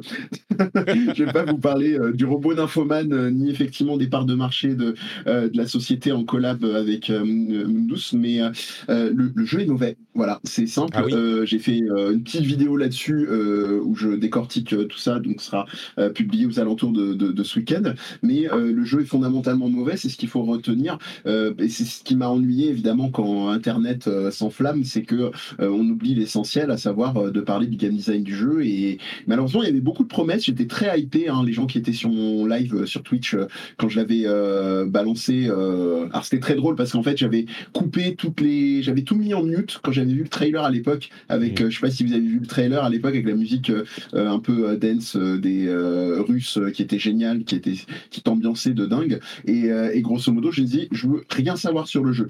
Euh, et ben j'aurais dû en fait parce que finalement le jeu est, est, vraiment une catastrophe et toute la, logique de dynamique qu'ils ont voulu intégrer euh, sur la, nervosité et la lourdeur avec les grosses armes, ça fonctionne pas. Euh, les caméras suivent pas. Enfin voilà, j'en parle assez en détail, donc je vais pas faire long. Par contre, je vais rester sur une note un peu plus positive. J'ai joué à un jeu qui s'appelle Phare, qui, qui est une bouffée de, d'air frais, de légèreté. Juste Phare? Genre loin? Euh, par, je Changing Tides, oui, je, m'en souviens. Changing Tides, merci beaucoup. donc en, en, gros, vous incarnez un petit personnage qui, qui est sur un bateau et vous allez partir à l'aventure. Voilà, c'est euh, aussi simple que ça. Euh, si vous aimez euh, les, les, délires, tendance, journey, contemplative, etc., c'est très bien rythmé. Vous avez une vue effectivement côté avec quelques petites variations de la caméra pour rajouter à la dynamique globale. ça fonctionne bien, ça, ça ne dure que quelques heures. les, les ambiances, sound design et, les compos sont superbes. Voilà, vraiment, c'est. Je sais pas si certains y ont joué euh, dans le chat ou vous-même, mais ça me rappelle un autre jeu qui était sur euh, Wii, qui s'appelait Lost Winds. Euh, où vous contrôliez le vent avec la Wiimote. C'était ressorti ensuite sur tactile iOS Android et vraiment très chouette. Je sais pas, Escarina, apparemment, tu y avais joué aussi. J'ai joué quelques heures de mémoire. Il était sur le Game Pass. Et ouais, et je pense que c'est dans ce contexte-là que, que j'y ai joué. Euh, j'ai fait quelques heures, mais l'univers un peu morose m'a m'a lâché. Euh, je voilà, ça avait l'air. Effectivement, je te rejoins. C'est il y a vraiment une, une DA euh, bien à elle, un, un, petit jeu très bien réalisé, mais j'ai pas j'ai pas été au bout. C'était plus pour essayer mmh. qu'autre chose. et j'avais besoin d'un peu plus de soleil et de fleurs, je pense à ce moment-là. et pourtant, il y en a une fleur que tu gardes. ça pose tout de suite. Il y a une fleur. Ok. Euh, mais c'est quel, genre de gameplay du coup? Parce que tu, parles de jeu d'aventure, mais. Euh, jeu de côté, tu peux penser à du inside euh, avec le côté ah, dark en moins. tu vas manipuler les moteurs, éventuellement éteindre. Alors par contre, je dis ça, mais il y a aussi, très simple, ambiance. Quoi. Ouais, plateforme, mais tu as aussi des, des sessions où tu vas euh, naviguer sous l'eau, comme tu es en train de le diffuser, euh, de manière très dynamique d'ailleurs. Donc on se retrouve pas sur le, les va-et-vient qu'il peut y avoir à faire euh, sur les différents, les différents lieux bateaux, où des fois, évidemment, micro-spoil, on doit dé, débloquer le chemin, donc forcément, on va remonter, sortir du bateau, aller à la surface, etc. Donc, donc voilà, ça reste assez dynamique, assez sympa, et même comme, comme Esca, si vous ne le terminez pas, laissez-lui sa chance, parce que ça reste une expérience sympa même si vous n'allez pas à son terme. D'accord. Super, merci beaucoup. Donc, Far Changing Tides, il est que sur PlayStation ou il est sur Xbox? Non, non, tu disais qu'il était sur le. Oui, il était sur le Game Pass. Sur, euh, ouais. Euh, tiens, et j'ai même pas pensé à te le dire, Eska, mais le jeu à prendre sur euh, PSVR, et je crois qu'il est sur le 2, c'est Beat Saber. Celui-là, c'est un banger garanti. Oui, ouais, tout à fait, mais il n'est pas encore sorti de mémoire. Hein. Ah, d'accord, ok. Bon, bah quand il arrive, j'ai euh, pas encore dispo. Mais même hein, sur le, franchement, je trouve que sur le store, il y a déjà quelques jeux qui font assez envie. Typiquement, moi, Rez, j'aimerais bien le refaire en, en VR parce que les seules expériences que j'ai eues, c'était pas en VR. Et euh, Tetris Ultimate aussi, il paraît qu'en VR, c'est vraiment une expérience à part entière. Mais pareil, enfin, tu vois, je mettrais pas 40 euros dans Tetris Ultimate, quoi. Tetris, euh, non, c'est Tetris Effect, tu veux dire? Tetris Effect, pardon, oui, excuse-moi. Et super hot, s'il te plaît, Scarina, absolument. Ah oui, mais alors j'y ai joué sur PC et je pense que je vais m'énerver très ah. très fort. Ah d'accord, ok. Euh, d'accord, d'accord. Et tu veux pas me voir énervé D'accord. Non, mais je, te, je te crois sur parole. je, je, me permets juste de tricher euh, en une phrase. Je vous recommande un autre jeu parce qu'il est dans l'actu total. C'est le fameux bundle qui a été sorti pour soutenir la Turquie actuellement. Et c'est un jeu qui s'appelle Peel Baby, donc euh, Peel comme, une, euh, comme un cacheton à prendre et Baby comme un bébé. Et en gros, c'est un jeu complètement déglingue. Euh, vous allez avoir des séquences euh, psychédéliques d'une nana qui se retrouve euh, suite à son, je, je sais plus si elle perd son taf ou pas au début du jeu ou quoi que ce soit, et qui va affronter des espèces de créatures. Alors, ça a l'air complètement explosé et je, je fais amende honorable au niveau de, euh, du, du jeu. Alors, il y a des trucs qui sont très perfectibles, on sent que c'est pas une grosse prod, mais si vous êtes dans les délires, alors c'est à l'opposé de Far Changing Dice, euh, si vous êtes dans les délires euh, dark psychédéliques, Ah, c'est vraiment une complètement très chouette c'est hyper bizarre une truc. très très chouette surprise, euh, en tout cas que, que j'ai faite avec ce bundle. Et en plus, alors je sais pas si l'offre est terminée, mais si vous avez l'occasion et envie de soutenir, le bundle est sur euh, l'Humble Bundle Store et c'est pour soutenir les, les victimes de, des drames récents. voilà. Très bien. Euh, Peel Baby, P-I-L-L Baby. Oui, mais c'est complètement délirant euh, ce truc. Très bien. J'ai découvert un truc aujourd'hui, merci. Pour ma part, je vais vous parler un petit peu de Destiny 2 Lightfall. Et j'en ai un petit peu plus à dire que la semaine dernière où j'avais vraiment joué juste euh, deux heures. Euh, parce qu'il y a eu beaucoup de controverses, ou en tout cas de, de- de plaintes sur la nature de Destiny 2 Lightfall, de cette extension. Euh, la- L'année dernière, The Witch Queen avait genre euh, mostly positif, plutôt positif euh, sur Steam. Là, il a plutôt négatif. Les gens sont pas contents du tout. Et je vais vous expliquer pourquoi. Comme ça, vous, comprendrez un petit peu de quoi il en retourne. En fait, le problème de Destiny 2 Lightfall, c'est que l'histoire de l'extension est complètement pétée, mais et honteuse. Euh, C'est-à-dire que ça n'a aucun sens. On est au pire de ce qu'a pu proposer Destiny. Et si vous m'avez écouté, et si vous avez écouté qui que ce soit parler de Destiny ces dix dernières années, vous savez que Destiny, l'histoire, non seulement c'est pas son fort, mais en plus c'est euh, frustrant tellement tu comprends rien à ce qui se passe dans, on va dire, la moitié de, des extensions de Destiny. Et en particulier au tout début, dans le premier jeu, l'histoire était tellement inepte que tu comprenais absolument rien à ce que tu faisais. Évidemment, c'était compensé par le gunplay et le fun du jeu lui-même qui était euh, indéniable. Comment il dit Thanos? Euh, Je suis inéluctable, je suis, I'm uh, unavoidable, je sais plus. Euh, Ouais, je crois que c'est ça. Ouais, bah c'est c'est un petit peu la même chose. Sur euh, Destiny, c'est le gunplay, gunplay qui fait le truc, et le jeu en lui-même. Et l'histoire n'a jamais été intéressante. Et là, bah, c'est exactement pareil. Alors, c'est vrai que, encore une fois, l'extension, il y a tout un tas de raisons pour lesquelles elle est, euh, elle est bâclée. Au niveau de l'histoire, hein, je précise, la campagne, l'histoire de la campagne a l'air d'être bâclée. Et il y a plusieurs théories sur pourquoi et de quelle manière c'est une extension filler, euh, une extension pour remplir en attendant la prochaine. En fait, il y a trois ans, ils avaient annoncé les trois extensions à venir. Il y avait Lightfall, euh, pardon, il y avait Beyond Light, The Witch Queen et Lightfall. Et ils disaient, ah, Lightfall, donc celle qui est sortie maintenant, ça sera la dernière extension du cycle de la lumière et de l'ombre, et ça va conclure l'histoire, ça sera, il se passe des trucs, ça va être incroyable, vous allez voir. Et sans qu'on comprenne, quelques mois plus tard, ou un an plus tard, ils disent, OK, on vous a annoncé euh, The Witch Queen et Lightfall, et ben là, on vous annonce The Final Shape, qui sera la fin de l'histoire et il va se passer des trucs incroyables. C'est l'extension d'après. Et à ce moment-là, on n'a pas trop tiqué. On s'est dit, ah bon, ok, donc il y a encore une autre extension après, d'accord. Sauf que, dans la pratique, ce qui a l'air de s'être passé, c'est qu'ils n'avaient pas assez de, de- temps, visiblement, pour faire ce qu'ils voulaient faire avec cette fin de cycle. Moi, j'imagine que ça sera un petit peu le Destiny 3 qui sera juste Destiny, il y aura plus Destiny 1 et 2, machin. Enfin, ils vont faire euh, un- un- un- une refonte euh, des systèmes. Et donc, ils se sont dit, bon, on convertit Lightfall, qui était censé être la dernière, en un truc intermédiaire, et la vraie, ça sera The Final Shape, qui sera la prochaine.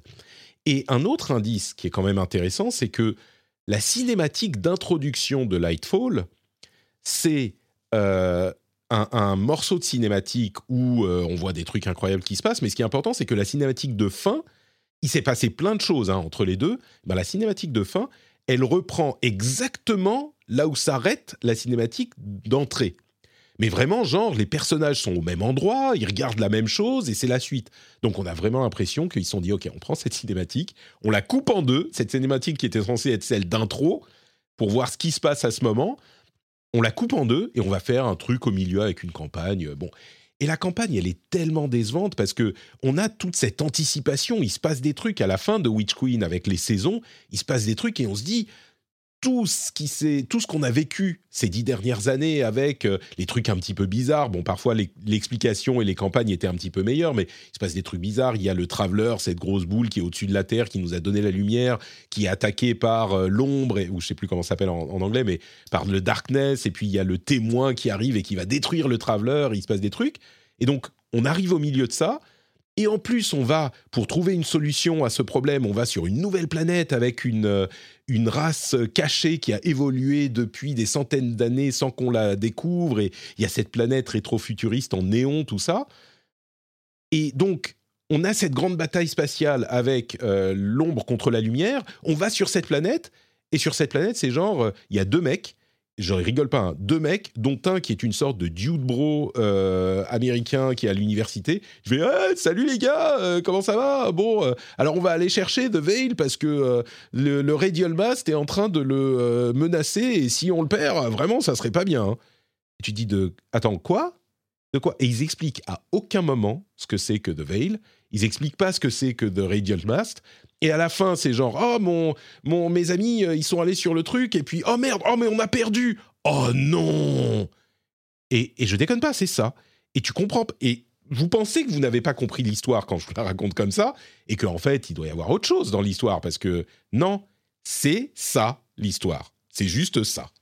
Donc, évidemment quand on voit ça après le, build-up, l'anticipation de euh, c'est la fin de la saga de machin et l'obscurité contre la lumière, on se dit mais, qu'est-ce que c'est que c'est le pire de Destiny qui était déjà pas très brillant euh, là-dedans. Et le, personnage, en plus, c'est cette nouvelle planète de, de d'une euh, sorte de, de, race euh, qui a évolué à partir des humains, on se dit mais ça va être incroyable dans cette planète, on va voir des trucs. En fait, il y a deux mecs et les autres, ils sont dans une sorte de métavers. Donc ils sont tous enfermés quelque part, on les voit jamais. La ville est entièrement vide et ils sont tous dans le métavers. Eux, ils sont tranquilles entre eux euh, et on les voit pas. Donc c'est encore une fois au niveau de l'histoire méga décevant. Et c'est pour ça que tout le monde est déçu.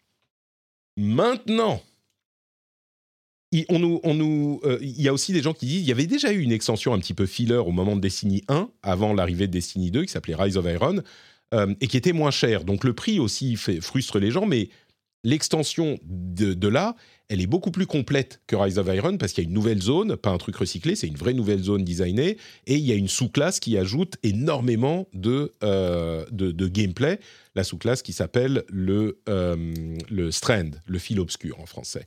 Et c'est super fun à jouer. Tu as une sorte de grappin dans l'univers de Destiny où tu jamais pu te déplacer de cette manière. Tu as un grappin qui te permet de, de, te déplacer n'importe où et de te balader et de faire un énorme coup de poing en arrivant. Bref, ça c'est super fun et ça touche à l'autre aspect de Destiny. Euh, parce que l'histoire, comme je disais, elle a toujours été pourrie. Et je comprends pas les gens qui, même quand, vous vous en souvenez peut-être, quand Destiny 2 est sorti, les gens disaient Ah, il y a enfin une vraie histoire de Destiny. Là, on comprend, la campagne est cool. Et moi, je vous disais, vous connaissez mon amour pour Destiny, je vous disais déjà à l'époque, mais euh, la campagne est cool, arrêtez-vous, quoi.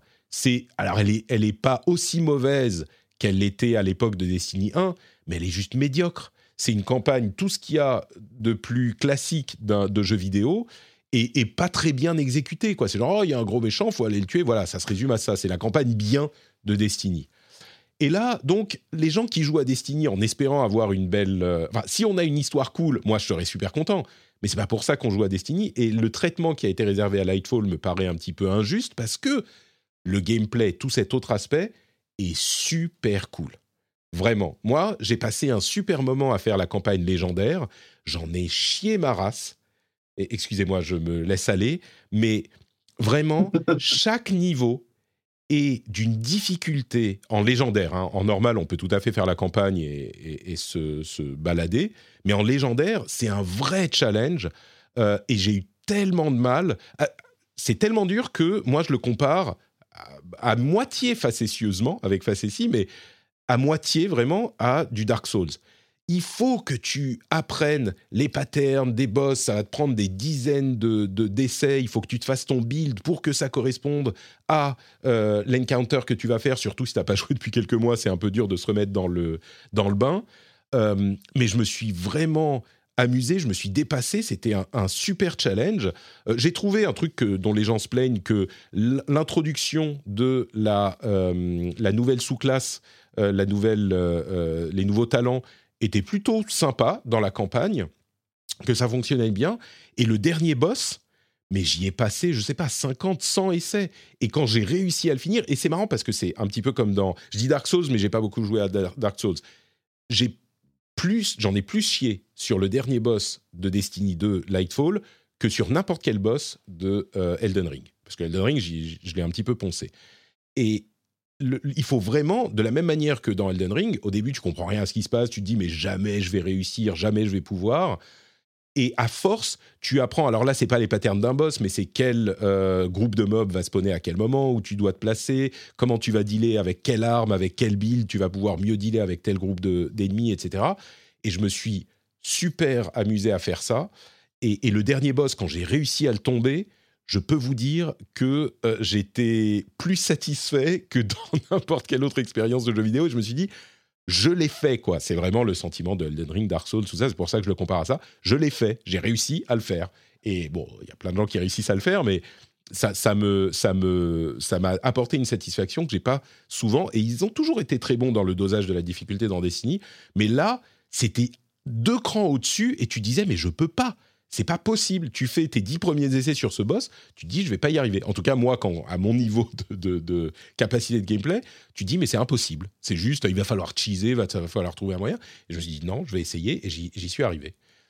Et à côté de ça, bah après tu reprends Destiny et je vais pas vous, vous ressouler avec ça, mais tu reprends Destiny euh, classique avec des événements publics, des quêtes à faire, des euh, patrouilles, des machins et c'est fun comme Destiny l'a toujours été. Donc peut-être que The Final Shape fera un truc, la prochaine extension fera un truc vraiment cool au niveau de l'histoire. Et il y a de quoi faire, parce qu'ils sont vraiment améliorés avec les, dernières années, d'où la déception de celle-ci.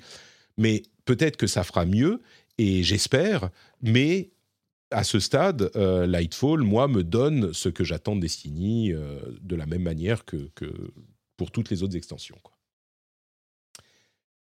Voilà pour mon Laïus. Mais qu'est-ce que je suis? Qu'est-ce que j'étais J'étais à fond sur cette campagne. C'était super cool. Et puis l'autre jeu auquel j'ai joué, c'est Dead Cells, euh, l'extension Castlevania. Euh, alors j'ai eu ah. un petit peu moins le temps de jouer parce que, euh, spoiler alert, ma fille était malade. donc j'ai pas eu assez de temps pour jouer, pas autant que j'aurais voulu. Mais c'est marrant parce que je sais pas sur ces, j'ai pas passé le premier biome encore, donc peut-être que ça change un petit peu après, mais ah, je l'attendais que le dosage euh, Dead Cells Castlevania soit un peu plus en faveur de Castlevania qu'il ne l'est dans mon expérience, parce que là, c'est super cool, hein, mais c'est vraiment Dead Cells dans des biomes inspirés par Castlevania. J'ai pas encore eu les armes de Castlevania, euh, mais, mais c'est vraiment Dead Cells, le gameplay de Dead Cells, qui est euh, avec des petits trucs nostalgiques de Castlevania et ça marche. Hein. Euh, moi, je suis à fond et j'ai envie d'y rejouer maintenant. Et, ça marche surtout parce que Dead Cells est un jeu incroyable. quoi. On met un petit peu de temps à se remettre dans le bain parce que c'est vraiment rapide et, nerveux. Euh, et quand on n'y a pas joué depuis un moment, il faut se souvenir de quel bouton fait quoi. Mais qu'est-ce que c'est un bon jeu, c'est fou. Et l'aspect le, Castlevania ne gâte rien. Mais, euh, mais j'espère qu'il y aura un petit peu plus de Castlevania, et j'ai l'impression, hein, de tout ce qu'on voit dans les trailers et tout ça, euh, que, que, ça sera le cas. Et j'ai hâte d'y arriver. Mais à ce stade, c'est Dead Cells. Et Dead Cells, euh, bah, c'est cool. Donc forcément, je suis, je suis content d'y jouer. Et du coup, ouais. ouais, moi j'adore Dead Cells. Par contre, Castlevania, c'est une licence qui me parle moins. Euh, est-ce que quelqu'un comme moi, du coup, va trouver son compte aussi? Bah, tu aimes Dead Cells? Bah oui, c'est ça. Donc c'est plus de Dead Cells. Donc oui. Tu vois, si tu, si tu veux plus de Dead Cells. Par contre, l'aspect euh, euh, fun de.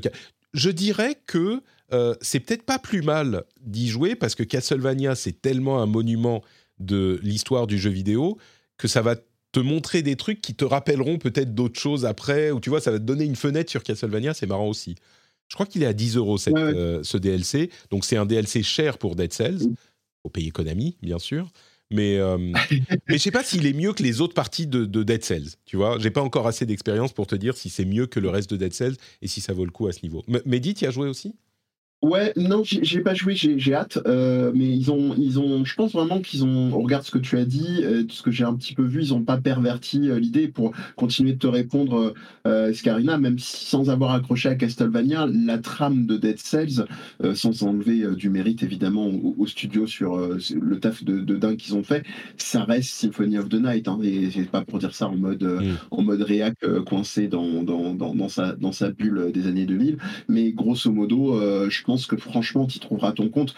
Euh, de, de ce que j'ai un petit peu anticipé au niveau de comment tu vas utiliser les, les armes en fonction euh, du level design, en fonction de la dynamique globale, ça a l'air de super bien se fondre dedans. Et Patrick euh, semble enfoncer le clou du cercueil sur, sur l'idée. Voilà. Ce que, ce que j'espère, on verra quand j'y jouerai un petit peu plus, c'est que l'ambiance Castlevania sera, enfin que, que contrairement aux autres biomes, par exemple, quand je débloque les armes Castlevania, elles vont tomber plus souvent, au minimum. Parce que si je me retrouve à faire, j'ai je sais pas combien d'armes, de dizaines d'armes débloquées, si j'ai jamais les armes Castlevania dans le biome Castlevania, ça serait un petit peu frustrant, quoi. Mmh. Sûr. Euh, donc à voir, parce qu'il y a, euh, je sais pas, il doit y avoir une dizaine d'armes euh, Castlevania spécifiques dans le truc. Sur les 50 disponibles, bon, bah, j'espère qu'elles tomberont plus souvent. J'imagine que c'est, possible, mais Ouais, à voir. moi, franchement, connaissant Motion Twin, je, je, je, je Ouais. m'inquiète pas trop. Et puis c'est une bonne alternative euh, pour ceux qui n'ont pas accroché à Blasphemous euh, pour avoir une dimension un- encore un peu plus dark de Dead Cells, même si je pense que ça restera quand même assez euh, Ouais. euh, édulcoré par au sens positif du terme. Oui, ce que, j'ai vu jusqu'à maintenant, c'est quand même. C'est Dead Cells. hein. Enfin, vraiment, euh, c'est d'autres biomes pour Dead Cells et c'est super cool. Et, bon sang que Dead Cells, c'est bien. j'ai envie de jouer à Dead Cells. C'est ça la conclusion. Et voilà pour les jeux auxquels on a joué euh, ces derniers temps. On couvre le reste de l'actu en quelques mots. Avec euh, première news du reste de l'actu, l'annonce de la bêta ouverte pour le, la première première, euh, c'est pas, c'est la Premiers League presque de Valorant. C'est quoi? En fait, c'est un mode tournoi par équipe. Euh, c'est une sorte de, euh, de- d'introduction à l'e-sport. On a vraiment des tournois avec, euh, on constitue une équipe fixe avec des remplaçants éventuellement machin, et il faut jouer un certain nombre de matchs dans la période. Et il y a des championnats et puis après il y a le, le tournoi, etc. Pour ce mode-là, je trouve ça très malin pour un jeu vraiment compétitif. Et je me demande pourquoi c'est pas, pourquoi c'est les premiers à le faire. J'ai pas l'impression que ça existait ailleurs. J'ai trouvé ça malin, quoi. Vraiment la constitution d'une vraie équipe, pas juste on va jouer à 4 ce jour-là et à 4 autres le jour suivant ou à 5 autres le jour suivant. Là, c'est une équipe qui doit jouer ensemble et qui doit faire un certain nombre de matchs. Alors, c'est plus sérieux que les matchs habituels, mais, euh, mais c'est plutôt cool comme idée, je trouve. C'est- Carrément, je, je suis d'accord avec toi. Je suis aussi étonné que ça, que, que- que ça n'ait pas été fait avant. Ouais, c'est. Ouais, assez, peu ou, ou pas de manière aussi euh, avancée. Moi, ma seule crainte sur cette annonce, c'est que ça va être encore plus dur de demander à, mes étudiants de regarder leur écran pour mes cours et non pas pour euh, leur tournoi de Valorant. Écoute, euh, je pense que non, je sais pas, j'ai pas de solution. En fait, bon courage, c'est ça. Il y a aussi euh, Counter-Strike, puisqu'on parle de Valorant, on parle forcément de Counter-Strike. Visiblement, Counter-Strike 2, qui est en fait CSGO dans le moteur Source 2, euh, serait en train d'arriver très très bientôt. Donc, euh, si vous êtes fan de CSGO, et il y en a beaucoup, ben, vous, pouvez, euh, vous pouvez look forward, please look forward to it. Euh, Call of Duty va. Alors, ça, c'est la, question. Est-ce que les crossovers vont trop loin? Il y a visiblement un crossover Call of Duty avec. Attention. Quand je vous dis Call of Duty, la guerre, tout ça, vous pensez à quoi? Évidemment, vous pensez à Teenage Mutant Ninja Turtles. Mais il y aura un crossover qui va arriver, visiblement. Euh, Est-ce que c'est pour faire écho à l'annonce du film d'animation là, de Seth Rogen? Je sais pas, est-ce qu'il surfe sur la vibe? C'est possible, oui, c'est très possible. Euh, en même temps, quand on voit le, le- la manière dont ils ont rendu l'armure de Shredder, ça fait presque réaliste pour Call of Duty. Enfin, pas réaliste, mais ça, ça pourrait coller dans cet univers. Donc, peut-être qu'il faut pas être trop jugé Ouais. trop hâtivement. quoi. Non, jamais, mais le seul truc que je retiens euh, qui n'a rien à voir, c'est regarder le film d'animation de Nickelodeon qui est disponible sur Netflix de Tortue Ninja, qui est extraordinaire, euh, si c'est pas déjà fait. Voilà. Mais sinon, pour la bien. bouche, j'avoue que au-delà du rigolol, euh, Ouais, c'est clair. On est d'accord. Bon, bah au moins un, un message important est passé euh, avec cette news. Euh, quoi d'autre? Il y a Dead Island 2 qui a fait une, qui a publié une grosse euh, vidéo de gameplay. Alors, vous savez quoi? J'étais pas très intéressé par Dead Island 2 à la base, et en voyant, après avoir vu cette vidéo de gameplay, je dirais, je suis un tout petit poil intéressé. voilà. Ah, ça a l'air chiant, je suis désolé, hein. mais euh, j'ai l'impression qu'ils ont rien appris de leur leçon, et puis c'est pas le genre de jeu qui n'existait pas sous d'autres formes. Alors oui, il est en mode third person, Dead Rising, et on va me dire que je ramène tout à Dead Rising et à Capcom, c'est faux. Mais euh, non, mais il y a tellement de trucs dans le passage au niveau des interfaces, euh, la, la lourdeur globale, enfin. T'as eu plein de jeux qui sont sortis beaucoup plus nerveux entre temps, et j'ai l'impression qu'ils n'ont pas appris grand chose de ça. C'est c'est vraiment dommage. Je le ferai pas plus long, euh, je mettrai les mains dessus, mais c'est- c'est c'est vraiment dommage quoi. Par contre, visuellement, c'est toujours aussi réussi. hein. Ça, on peut dire ce qu'on veut. Je dirais que c'est réussi visuellement, et puis, euh, alors, euh, c'est peut-être pas le plus important, mais au niveau physique, des, des corps et des impacts, euh, tu peux démembrer les ennemis, euh, tu peux, enfin, il y a les, les yeux qui, qui, qui, sautent quand tu as un coup au bon endroit.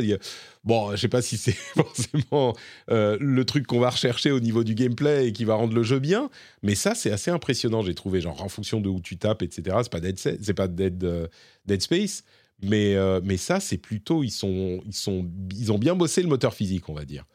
Euh, Ouais, mais si, en vrai, je pense que dans un jeu de zombies, c'est vraiment typiquement le genre de fun visuel que tu vas rechercher. Donc, Mm. euh, Donc ça compte un peu, quoi. Oui, oui, et puis, ouais, le jeu s'est toujours vendu pour ça, mais après c'est toujours mon côté euh, vieux râleur. euh, bah, où est-ce qu'il est le GD euh, Où est l'expérience utilisateur Enfin, c'est dommage.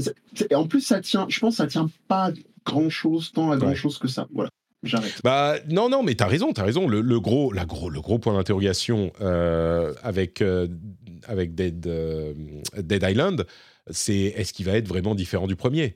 Et c'était le problème qu'on avait avec Dying Light. Alors il y a plein de gens qui ont beaucoup aimé le 2 et peut-être qu'il y aura plein de gens qui aimeront le, le, le 2 pour Ouais. Dead, Dead Island aussi.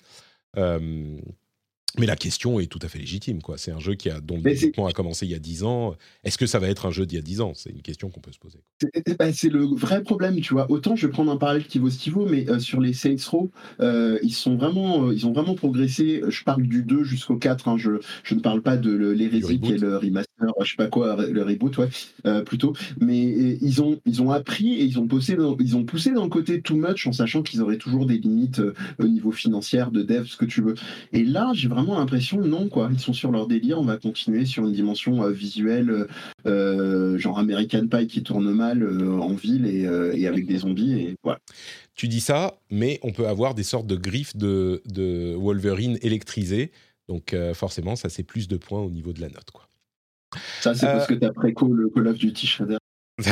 Exactement. Sur, dans le Game Pass, il va y avoir euh, en, en mars, il y aura Valheim, Civilization 6.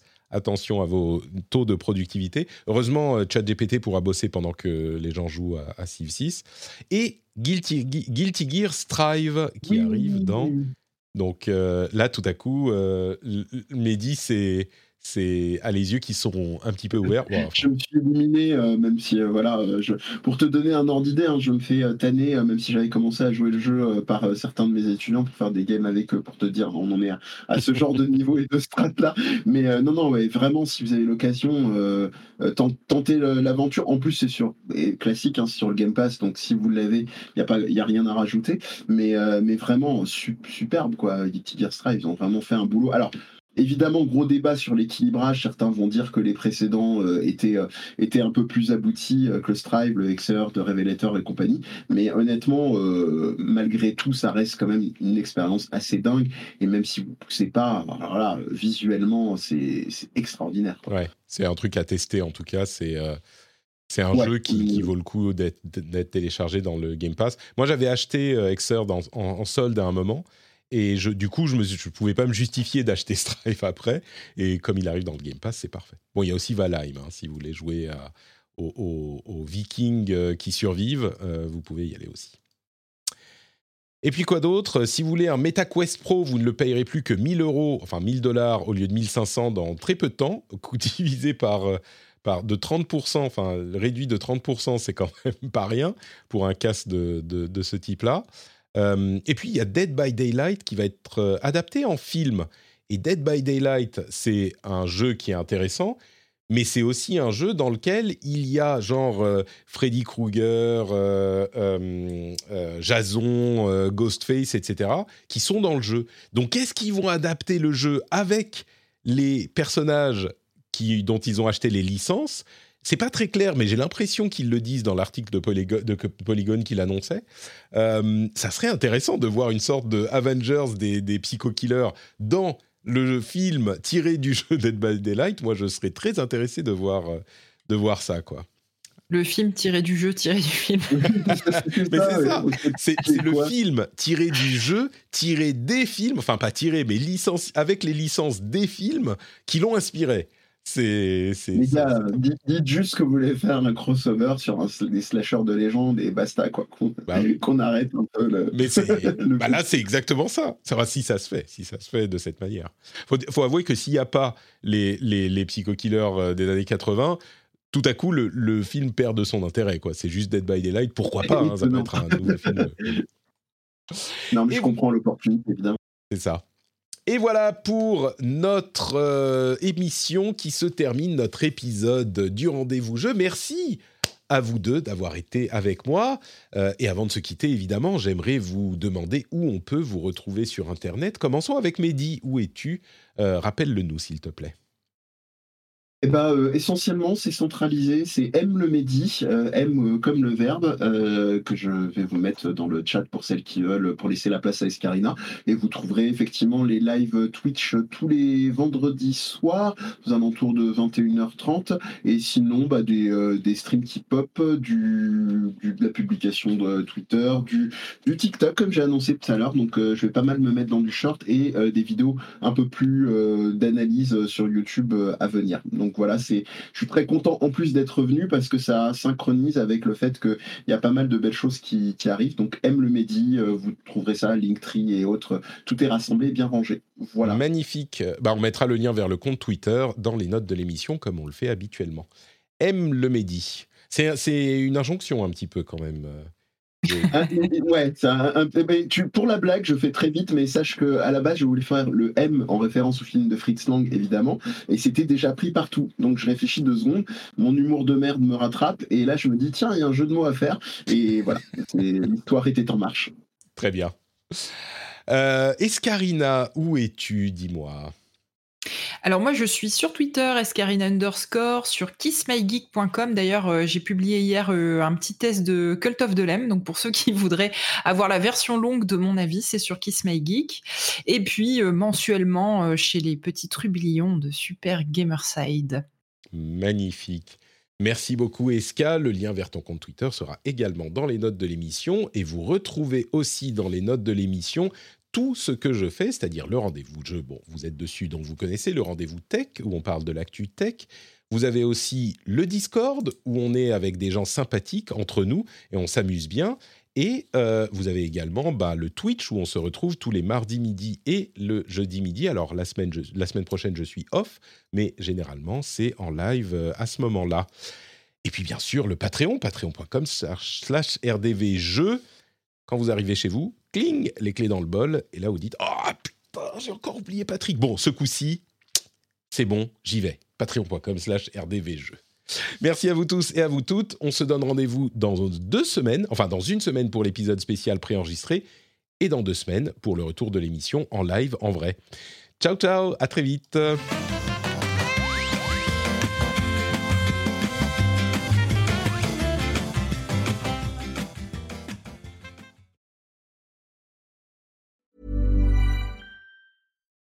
Hi, this is Bachelor Clues from Game of Roses, of course, and I want to talk about Club Med. Everybody knows Club Med has been the pioneer of the all inclusive resort since 1950, with almost 70 resorts worldwide, ranging from beachside destinations in the Caribbean and Mexico to exotic locations like the Maldives and Morocco, or even the mountain destinations like Japan and the European Alps. Dine on delicious gourmet cuisine, enjoy more than 20 activities, and make memories with your family. For more information, visit clubmed.us or call 1 800 Club Med or your travel advisor.